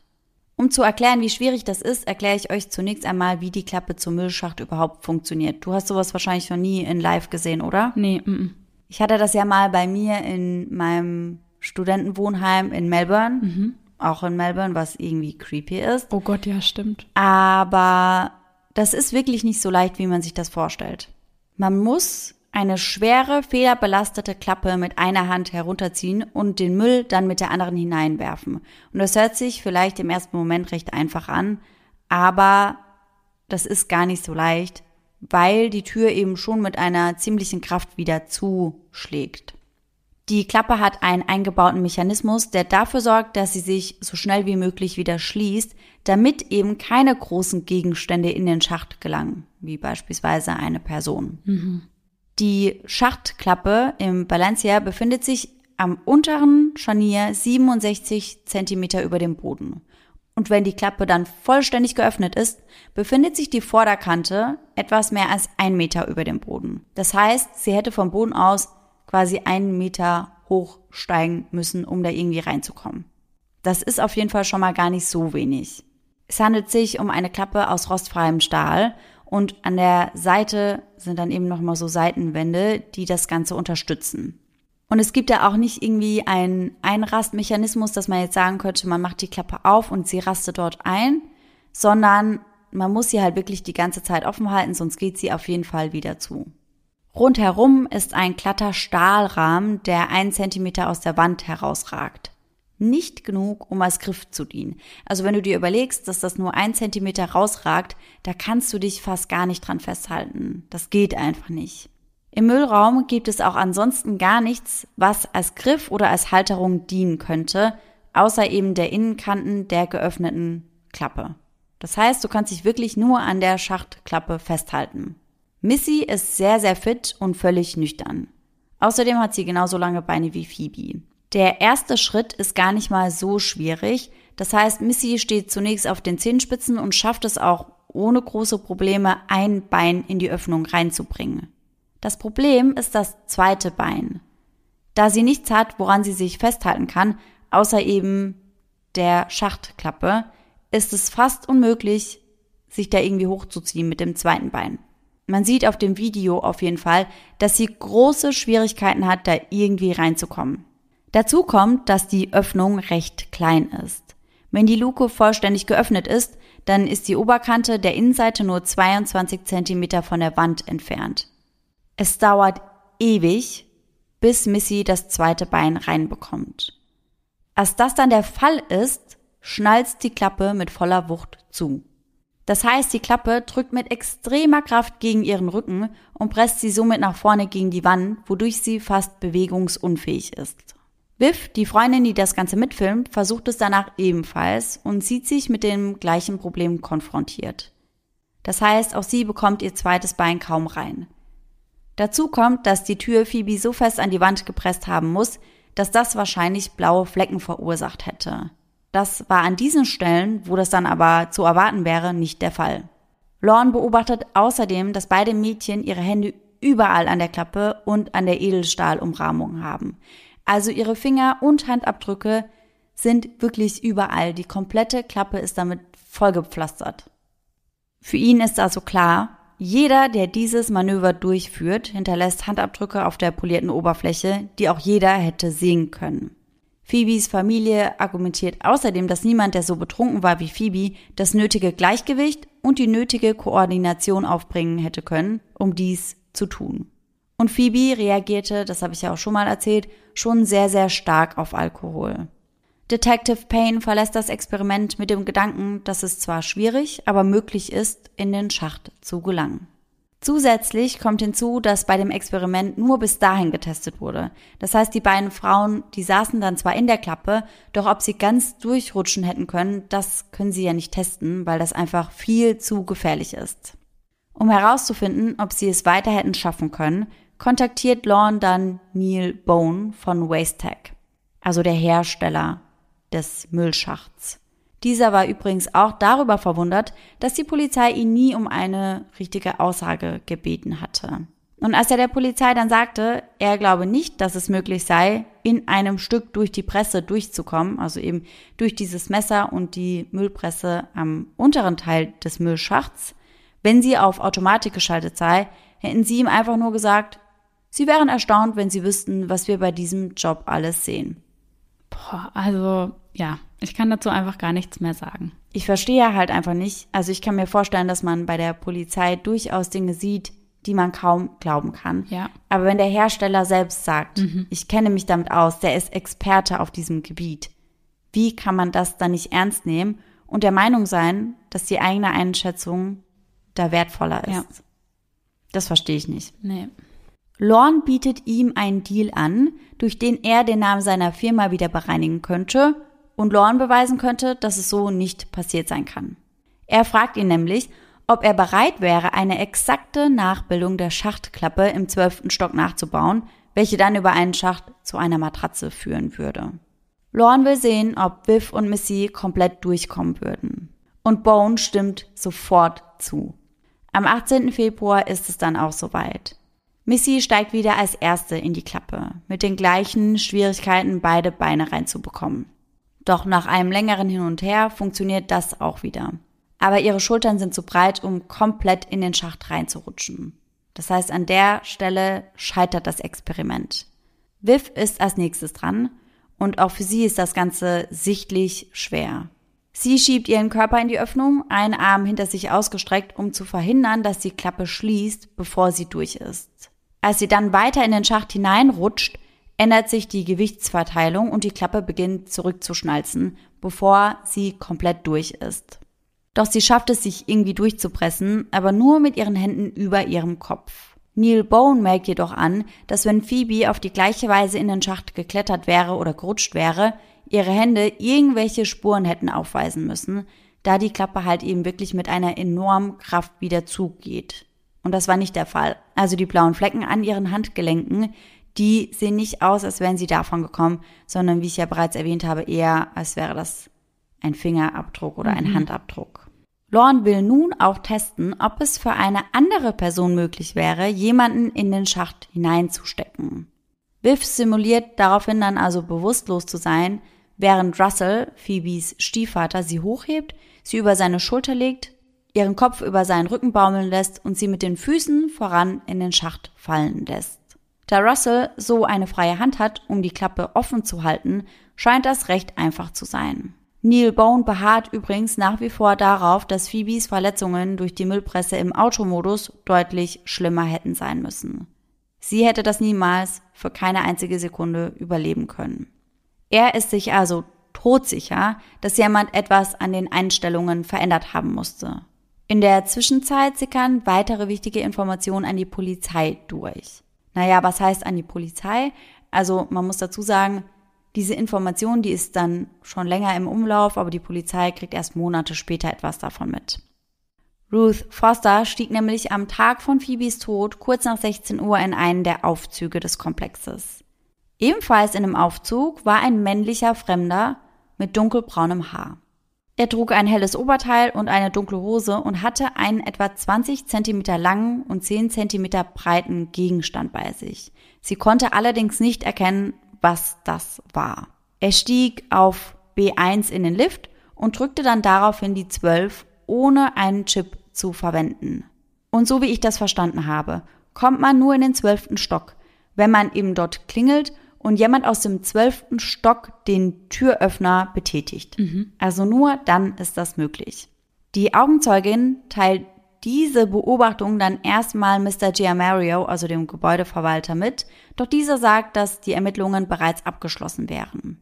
Und genau aus diesem Grund und weil die Polizei eben auch ganz viele Anwohner gar nicht befragt hat, gelangt diese Information erst Monate später an die Polizei. Später veröffentlicht die Polizei dann aber auch ein Foto von einem Mann, der auf den Videoaufnahmen der Überwachungskameras zu sehen ist, denn einige Sequenzen konnten sie wohl nachträglich doch noch retten. Und da sieht man eben den Mann, der wahrscheinlich auch der Mann ist, der im Aufzug stand und in den zwölften Stock gefahren ist. Sie bitten dabei dann öffentlich um Unterstützung, um den Mann im hellblauen Shirt zu identifizieren. Die Polizei befragt jetzt dann auch die Bewohner der anderen drei Wohnungen auf dem zwölften Stockwerk und stellt fest, dass keiner von ihnen an diesem Tag jemanden reingelassen hatte. Das heißt, eigentlich kann es nur Phoebe gewesen sein. Und wenn er bei Phoebe klingelte und sie ihn reinließ, dann war sie zu dem Zeitpunkt ja auf jeden Fall noch am Leben. Es stellt sich jetzt auf jeden Fall die Frage, wer dieser Mann ist.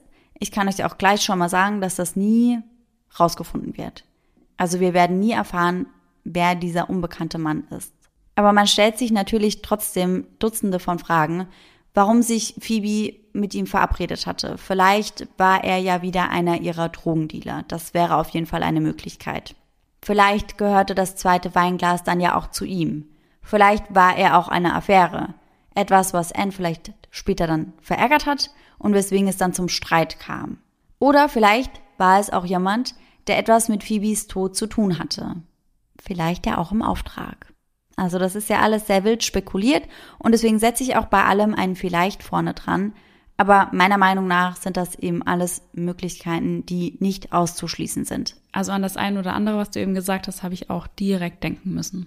Was auch sehr merkwürdig ist, in den Wochen nach Phoebes Tod sucht Christos, Ans Kumpel und Arbeitskollege Beth, die Rezeptionistin, immer und immer wieder auf. Zuerst brachte er ihr eine Weinflasche und ein paar Pralinen, um sie aufzuheitern. Aber dann fing er an, sich komisch zu benehmen. Beth erzählt Lorne später, dass er ihr ein bisschen unangenehm war und dass sie sich oftmals unwohl fühlte, wenn er sie besuchte. Regelmäßig sagte Christos ihr, dass Phoebe depressiv gewesen wäre und dass sie sich selbst umgebracht hätte.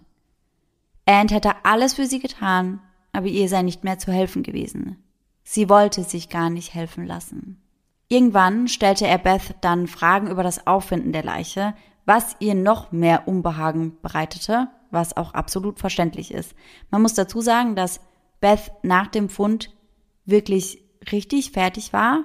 Also sie nahm sich dann auch erstmal einige Wochen frei, um das Ganze wieder aus dem Kopf zu bekommen. Und Christos kommt halt ständig vorbei, innerhalb von zwei Wochen mehrmals und spricht sie immer wieder darauf an und holt diese Erinnerung, die sie eigentlich einfach nur vergessen will, immer wieder vor. Ja, und für was, fragt man sich dann. Hm, das fragt man sich. Sie bat ihn dann irgendwann darum, damit aufzuhören.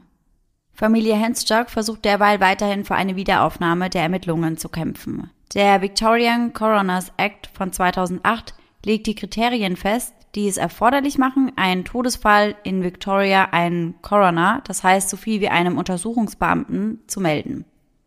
Das allererste ist, dass der Tod scheinbar unerwartet, unnatürlich oder gewaltsam eingetreten ist oder direkt oder indirekt auf einen Unfall oder eine Verletzung zurückzuführen ist.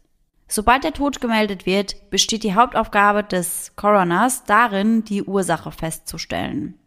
Wenn Polizei und Gerichtsmediziner die Todesursache zur Zufriedenheit des Coroners identifiziert haben, kann er oder sie feststellen, dass der Tod nicht meldepflichtig ist, selbst wenn er ursprünglich als solcher gemeldet wurde und keine weitere Untersuchung wird daraufhin dann durchgeführt.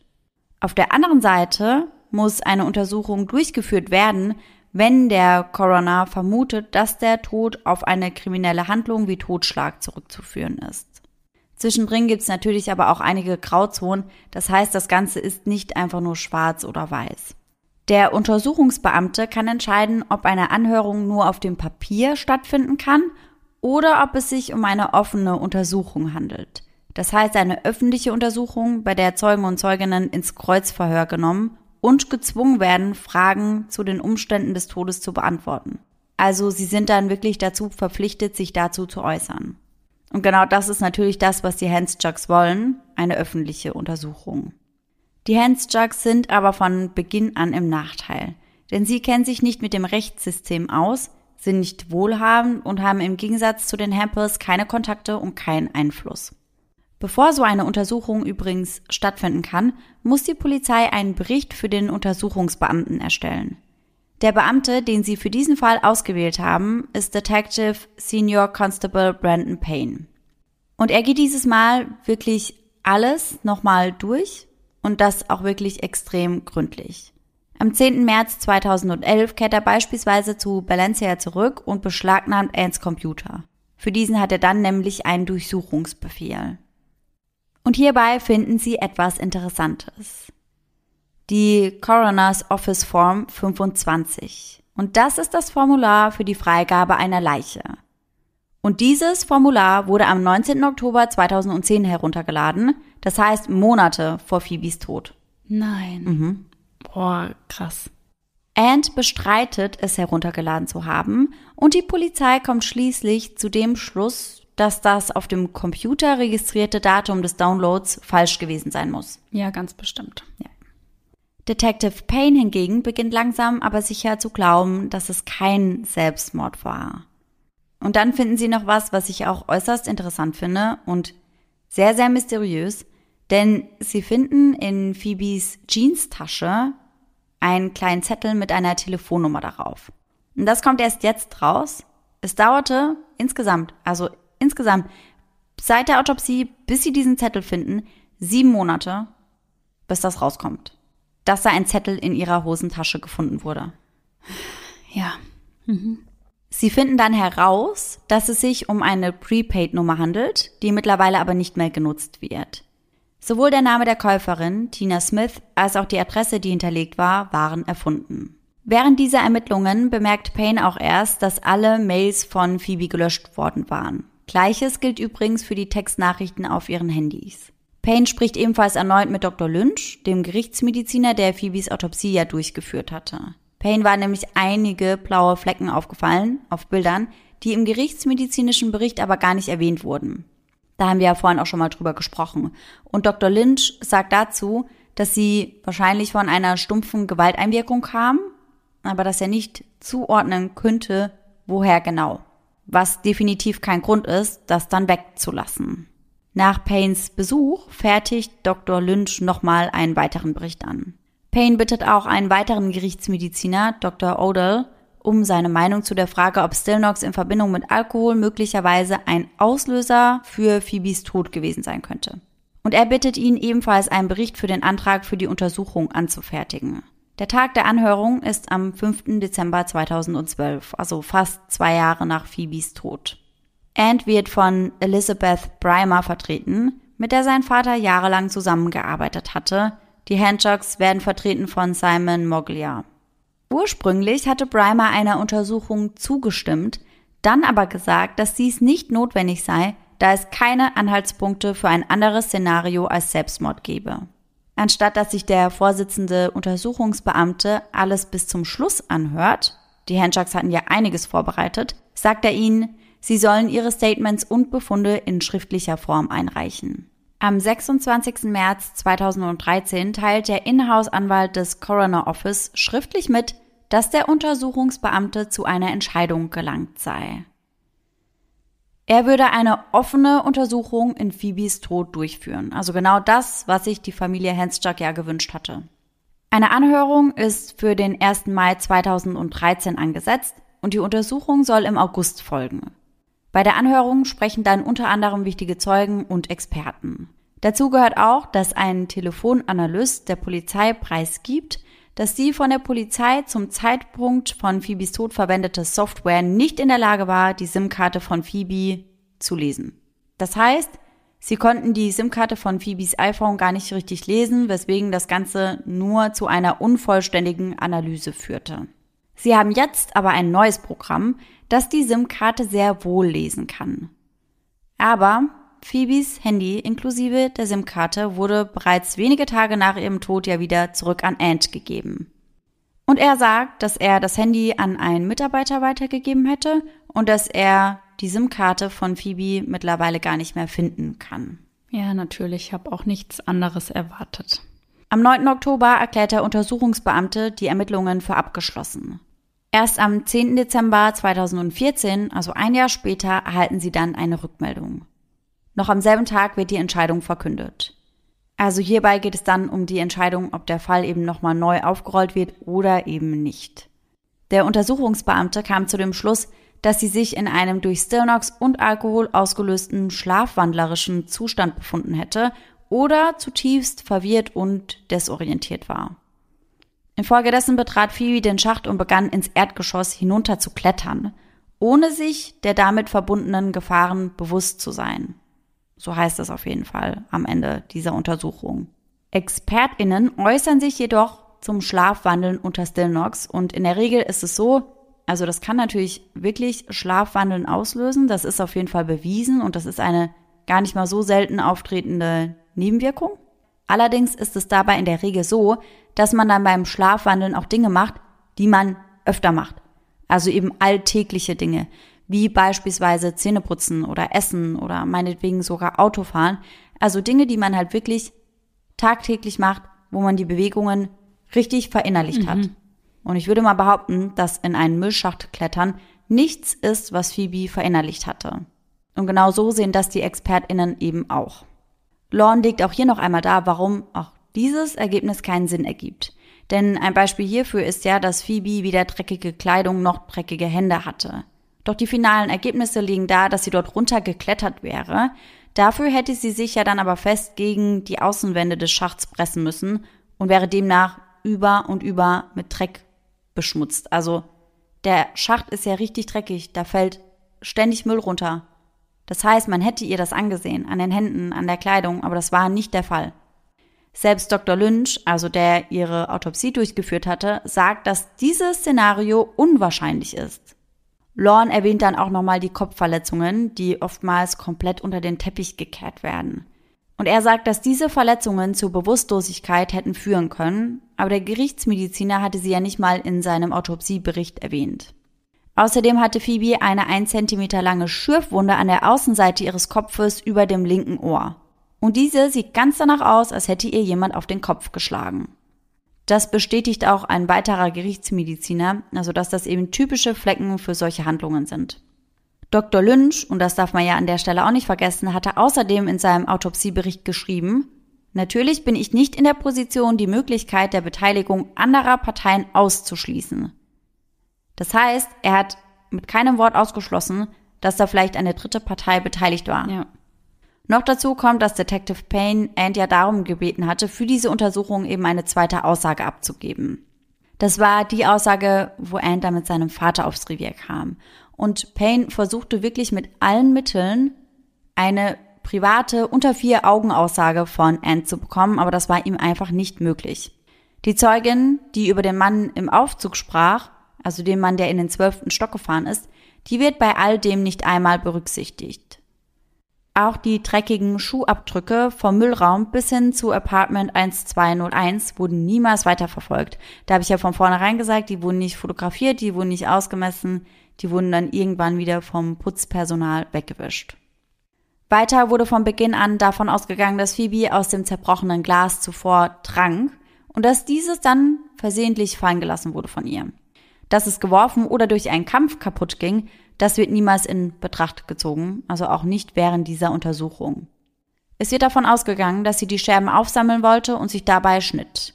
Doch die fehlenden Glasscherben werden niemals aufgefunden. Das heißt, die Glasscherben, die nicht aufgefunden werden, die sind nicht in dem Apartment, die sind in keinem der Müllsäcke, die sind nicht in dem Müllraum und die können sich ja nicht einfach in Luft aufgelöst haben. Das ergibt einfach vorne und hinten keinen Sinn. Keines der beiden Gläser in ihrem Apartment wurde jemals untersucht. Das heißt, es wurden niemals irgendwelche Fingerabdrücke oder ähnliches genommen. Deborah Semensma, das ist die Rechtsberaterin des Vorsitzenden Gerichtsmediziners, also dieses Untersuchungsbeamten, sie hat von vornherein eine Empfehlung abgegeben. Also das ist das übliche Vorgehen, dass sie eine Empfehlung für den Vorsitzenden abgibt. Und sie ist es auch, die eben diese Zusammenfassung von der ganzen Untersuchung abgetippt hatte. Sie legt dann später ein Schlussplädoyer mit 68 Seiten vor. Sie schrieb darin, dass der Untersuchungsbeamte aufgrund der ihm vorliegenden Beweise nur zu einem offenen Ergebnis kommen könne. Was ja nicht der Fall war. Das würde nämlich bedeuten, dass er am Ende der Untersuchung nicht sagen würde, dass es kein Mord oder Selbstmord war, sondern dass es immer noch nicht klar ist und dass sie weitere Untersuchungen durchführen werden, wenn neue Beweise vorgelegt werden. Das haben sie dadurch, dass die Untersuchung offiziell abgeschlossen wurde, aber eben verhindert. Sie riet ihm vorher explizit von einem Ergebnis ab, welches ein Suizid oder ein Missgeschick wahrscheinlich macht. Sie riet außerdem auch ab von der Feststellung, dass ein Dritter entweder beteiligt oder nicht beteiligt war und von einer Feststellung, dass Anthony Hempel ausdrücklich von der Mittäterschaft entlastet werden würde. Das heißt, sie wollte gar nicht, dass da irgendwie drin thematisiert wird, dass entweder eine dritte Person mit involviert war oder dass sie nicht mit involviert war, sondern lediglich, dass es nicht klar ist. Und der Vorsitzende Untersuchungsbeamte White, also Coroner White, der tat genau das Gegenteil von dem, was seine Assistenz ihm riet. Und das ist extrem selten. Also das passiert eigentlich gar nicht, dass ein Vorsitzender die Empfehlungen seiner Assistenz so gar nicht berücksichtigt. Aber kann man dagegen noch in Berufung gehen oder irgendwas? Ja, also prinzipiell ist das möglich. Man kann da auf jeden Fall Berufung einlegen. Allerdings ist das in Melbourne wohl nicht ganz so leicht, also in Victoria nicht ganz so leicht. Denn es meldet sich später dann auch eine Top-Kanzlei bei den Hands-Chucks und sagt, dass sie den Fall pro bono übernehmen würden. Also das heißt, dass sie die Berufung übernehmen würden, ohne eben Geld von der Familie zu wollen. Weil man muss dazu sagen, dass sie schon die Untersuchung nur finanzieren konnten durch Fundraising, das heißt durch Spenden und sonst wäre das gar nicht möglich gewesen. Und deswegen bietet die Kanzlei ihnen das dann eben an, das eben ohne Honorar zu übernehmen.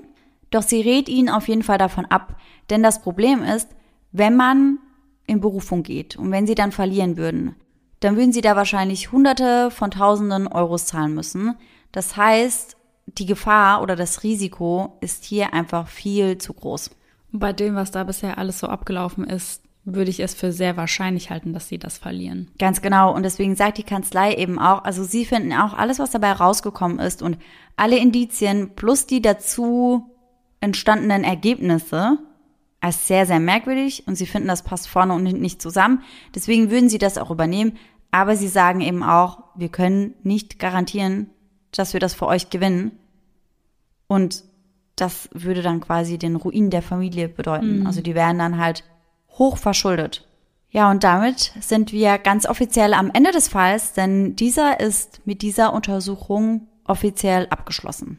Offiziell heißt es also, Phoebe wäre in diesen Schacht gestiegen, als sie gerade in Trance war oder geschlafwandelt ist, aufgrund von diesem Medikamentencocktail und wäre dadurch dann aus Versehen in ihren Tod gestürzt.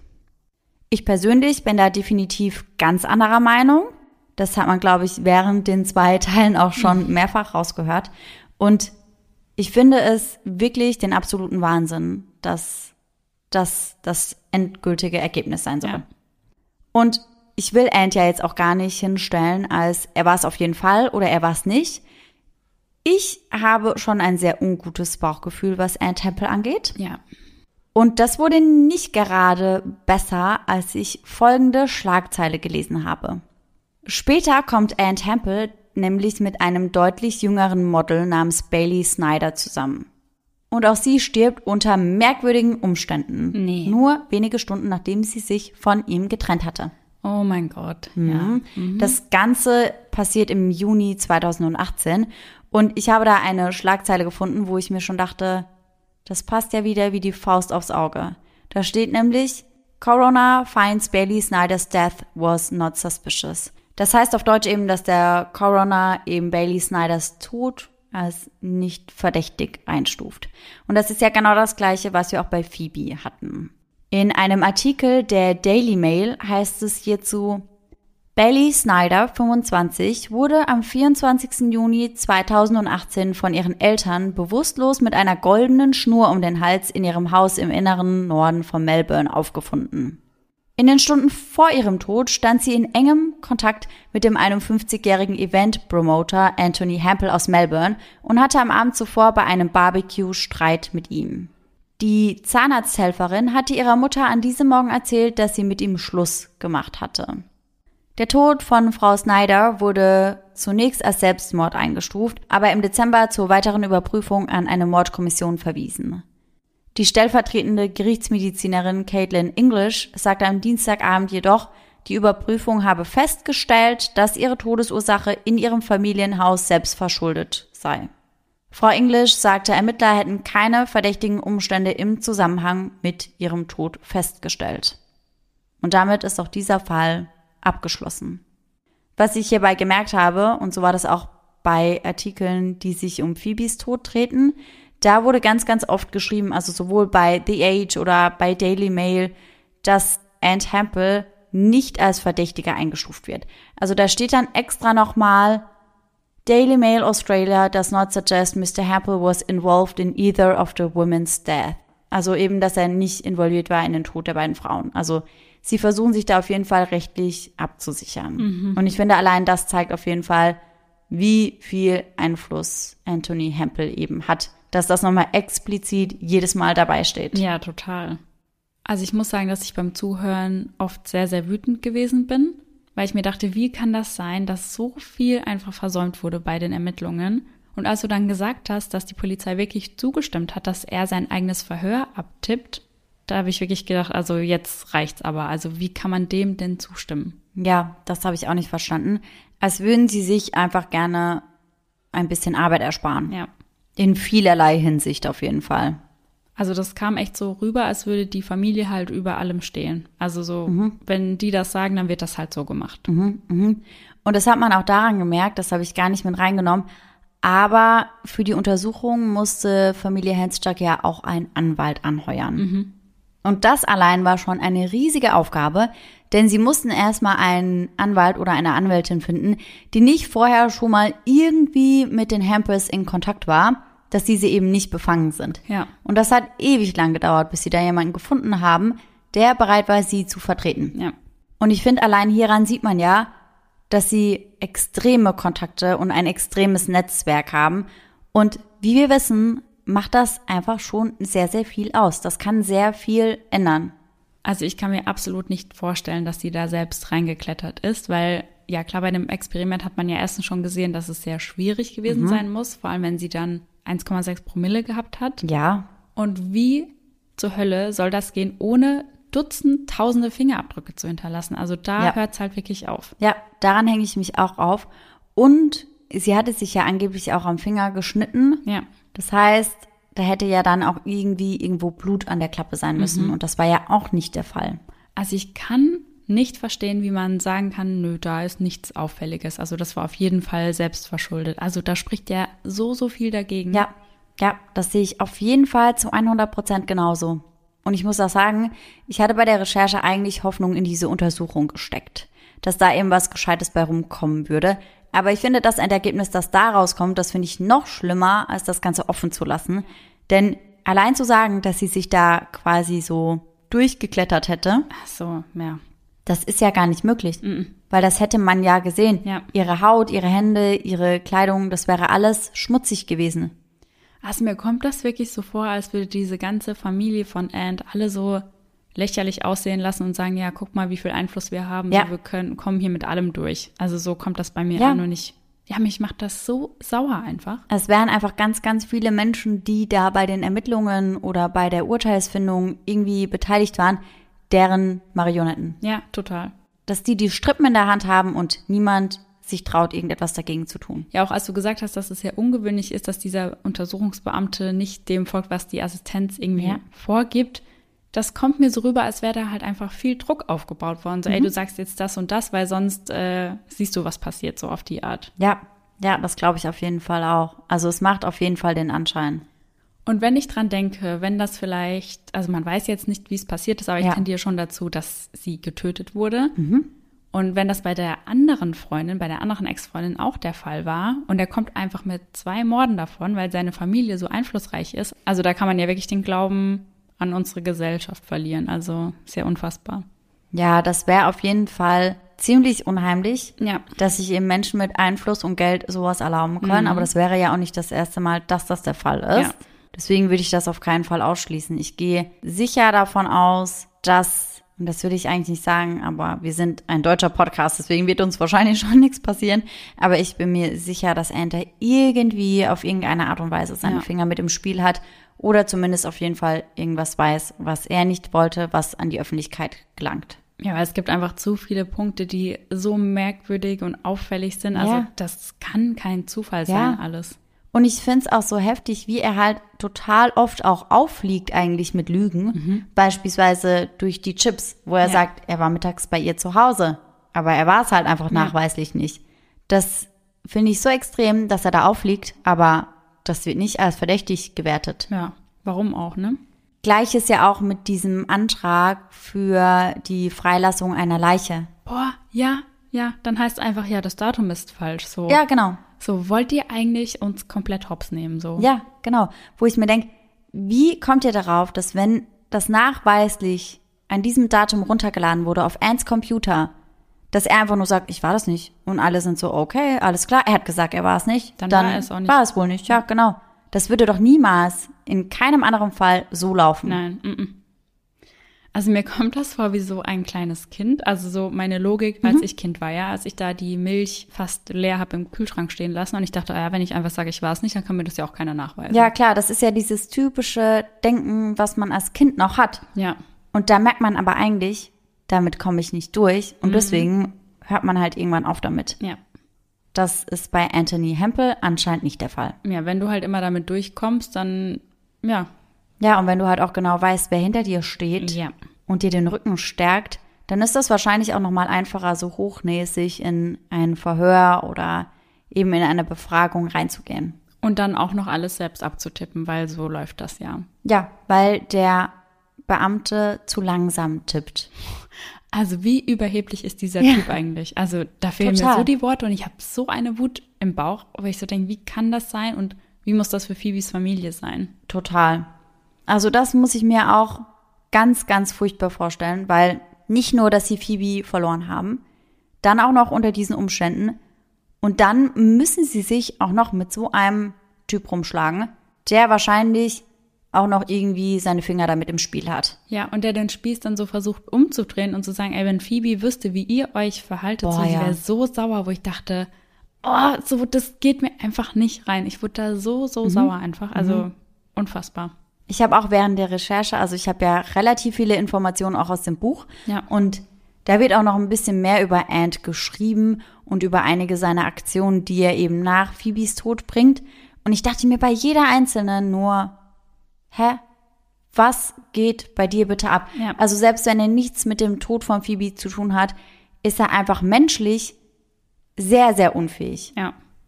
Also auch diese Facebook-Postings, ich finde es ja auch mehr als verdächtig, dass er jedem und auch seine Freunde, jedem erzählt, hey ja, also Phoebe hatte Depressionen und deswegen hat sie sich das Leben genommen. Weil das ist so ein sensibles und so ein privates Thema. Und ob man das wirklich auf Facebook teilen muss, ja, das ja. wage ich zu bezweifeln. Und das hat auch Phoebes Familie so gesehen.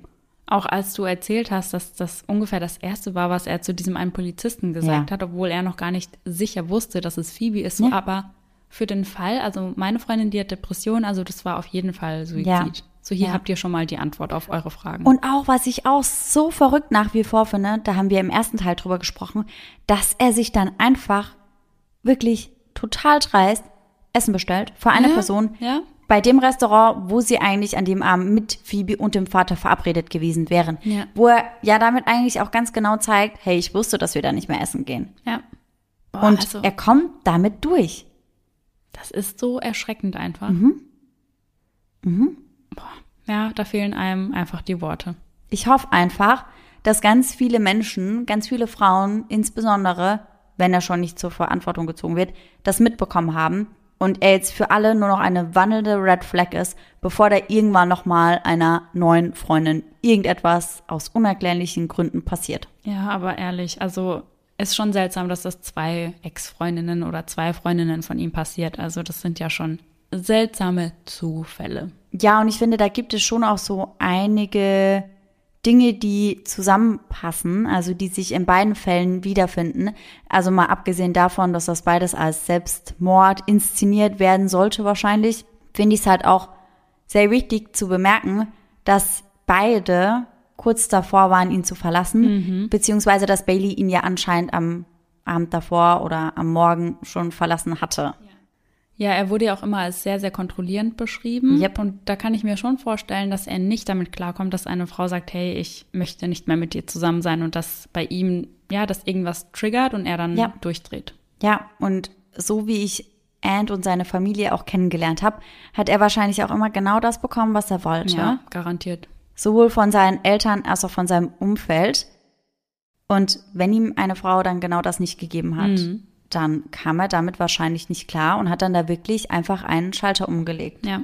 Obwohl ich auch, muss ich sagen, immer noch die Theorie, dass dieser unbekannte Mann aus dem Aufzug was damit zu tun hat, nicht unwahrscheinlich finde.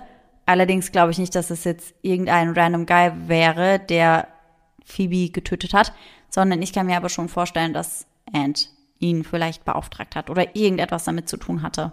Ja, entweder das oder dass es wirklich eine Affäre war und ja. Ant das dann mitbekommen hat und die Situation ist daraufhin eskaliert. Aber irgendwie sowas in die Richtung, ja, eins von beidem ja, vielleicht. Und dass sich die Affäre, da haben wir vorhin in der Aufnahmepause ja kurz drüber gesprochen, sich dann vielleicht gar nicht mehr getraut hat, irgendetwas dazu zu sagen, weil er ja dann gesehen hat, der andere Mann, was mit Phoebe geschah und Ant liebte Phoebe.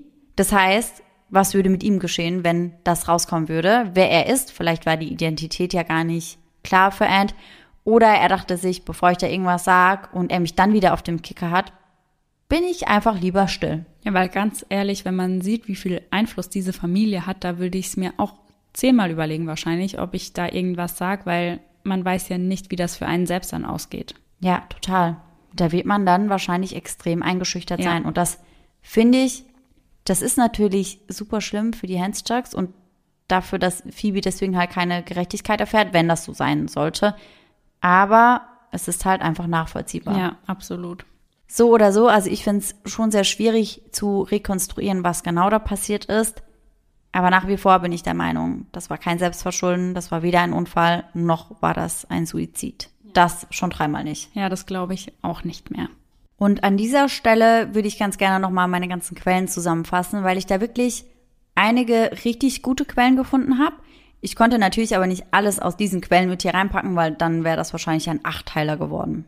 Ich habe unter anderem eben das Buch Into the Darkness, The Mysterious Death of Phoebe Handschuck gelesen von Robin Bowles.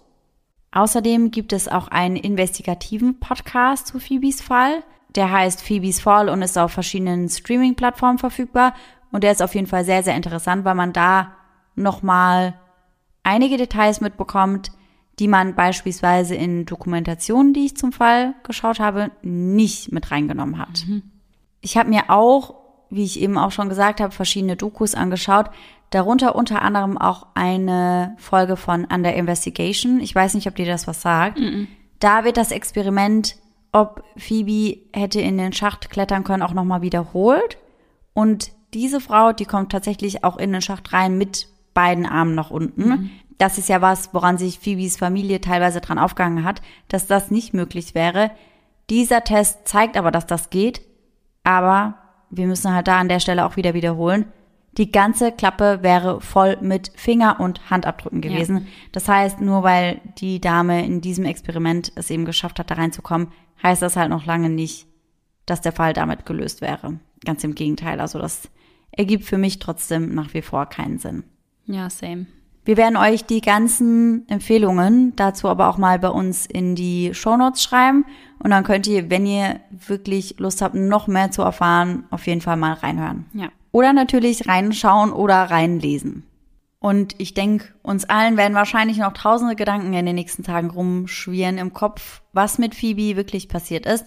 Aber du hast jetzt eine Gänsehaut-to-go-Story für uns, um uns zumindest kurzfristig auf andere Gedanken zu bringen. Ja, ob diese Gedanken dann so viel besser sind, ist natürlich wieder die andere Frage. Aha. Aber ihr werdet kurz auf andere Gedanken kommen.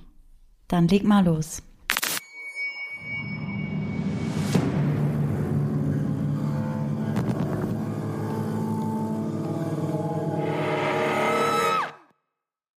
Der heutige Gänsehaut-to-go-Moment stammt von der lieben Verus. Hallo, ich habe vielleicht eine Gänsehaut-to-go-Story für euch. Vor zwei Jahren war ich im Sommer mit meinem damaligen Freund zelten. Wir haben ein Grundstück in der Nähe meines Wohnortes und rundherum ist nur Wald. Also schon mal schlecht. Mhm. Wir wollten dorthin, um abends Sterne zu schauen und anschließend dort zu übernachten. Irgendwann sind wir dann auch müde geworden und ins Zelt gegangen. Mitten in der Nacht bin ich dann aufgewacht, weil ich ein sehr lautes und schweres Atmen gehört habe. Mhm. Als ich mich gerade mit dem Gedanken beruhigen wollte, dass das bestimmt nur mein Freund ist, hat er mich gefragt, ob ich dieses Atmen auch hören kann. Mhm. Ich war noch nie so beunruhigt. Und da endet die Geschichte? Ja. Nein. Doch. Nein. Oh mein Gott, Oh mein Gott, das wäre mein absoluter Albtraum. Ja. Erstens in einem Zelt zu sein, wo ich mich ja nicht mal richtig schützen kann. Ja. Also das ist halt wirklich gar nichts. Da könnte ich ja auch im Freien rumliegen. Das hält niemanden auf. Und ich finde generell so ein schweres Atmen. Das ist ja auch das, womit in Horrorfilmen voll oft gespielt wird, mhm. wenn dann einer anruft und nicht redet, aber einfach nur schwer ja. atmet. Ja. Ich finde das so unheimlich, dass ich da wahrscheinlich ich wäre wahrscheinlich einfach abgereist, aber sofort. Sofort Sachen packen. Aber dann ist ja auch die Frage, vielleicht hätte dich ja dann draußen was erwartet. Deswegen ist vielleicht auch besser drin zu bleiben kurz. Oh mein Gott. Deswegen hätte ich immer mein Pfefferspray dabei. Ja. Also ich will hier keine unmoralischen Vorschläge bringen, weil das ist ja eigentlich nur ein Anti-Dog-Spray und darf nicht gegen Menschen verwendet werden. Aber für den Fall der Fälle ja. habe ich das trotzdem dabei. Ich halte mich einfach an dich, Sarah. Sehr gut. Machen wir so Deal. Wir gehen einfach nicht zelten. Das ist schon mal Überlebenstipp Nummer eins. Nummer eins, ja. Also, dann hoffen wir natürlich, dass euch der Zweiteiler gefallen hat. Mir hat er sehr, sehr gut gefallen. Ich war total hyped und super gespannt und auch super wütend, wie ihr gemerkt habt. Ganz viele verschiedene Emotionen. Ja, total. Also lasst uns sehr gerne eure Gedanken zu dem Fall bei Instagram zukommen. Oh ja. Ihr habt uns ja schon ganz viel geschickt zum ersten Teil und ich bin gespannt, wie sich eure Meinung weiterentwickelt hat mhm. durch Folge 2. Ja, ich auch. Also ihr findet uns bei Instagram wie immer unter eisendedark.podcast. Und dann hoffen wir natürlich, dass ihr alle nächsten Sonntag wieder mit dabei seid und bis dahin schöne Träume. Bis dann. Tschüss. Tschüssi. Das ist richtiger Vampire Diaries Fan. Previously on Ice in the Dark. Weil die haben das immer bei Vampire Diaries gemacht. Habe ich so für mich selbst reingeschrieben. Eine der Mülltonnen war vom Karussell gefahren und gefahren. Das ist runtergefahren. Brumm. Das ist runtergefallen. Wie sollen das da runterfahren? Mit, mit was? Ich äh, fahr mal runter, ich habe keinen Bock mehr. Ja. Feierabend für heute. Ich bin raus. Okay, okay let's go. Mhm. Kann ich Knubbel sagen? Ja. Ja, ist ja ein Knubbel.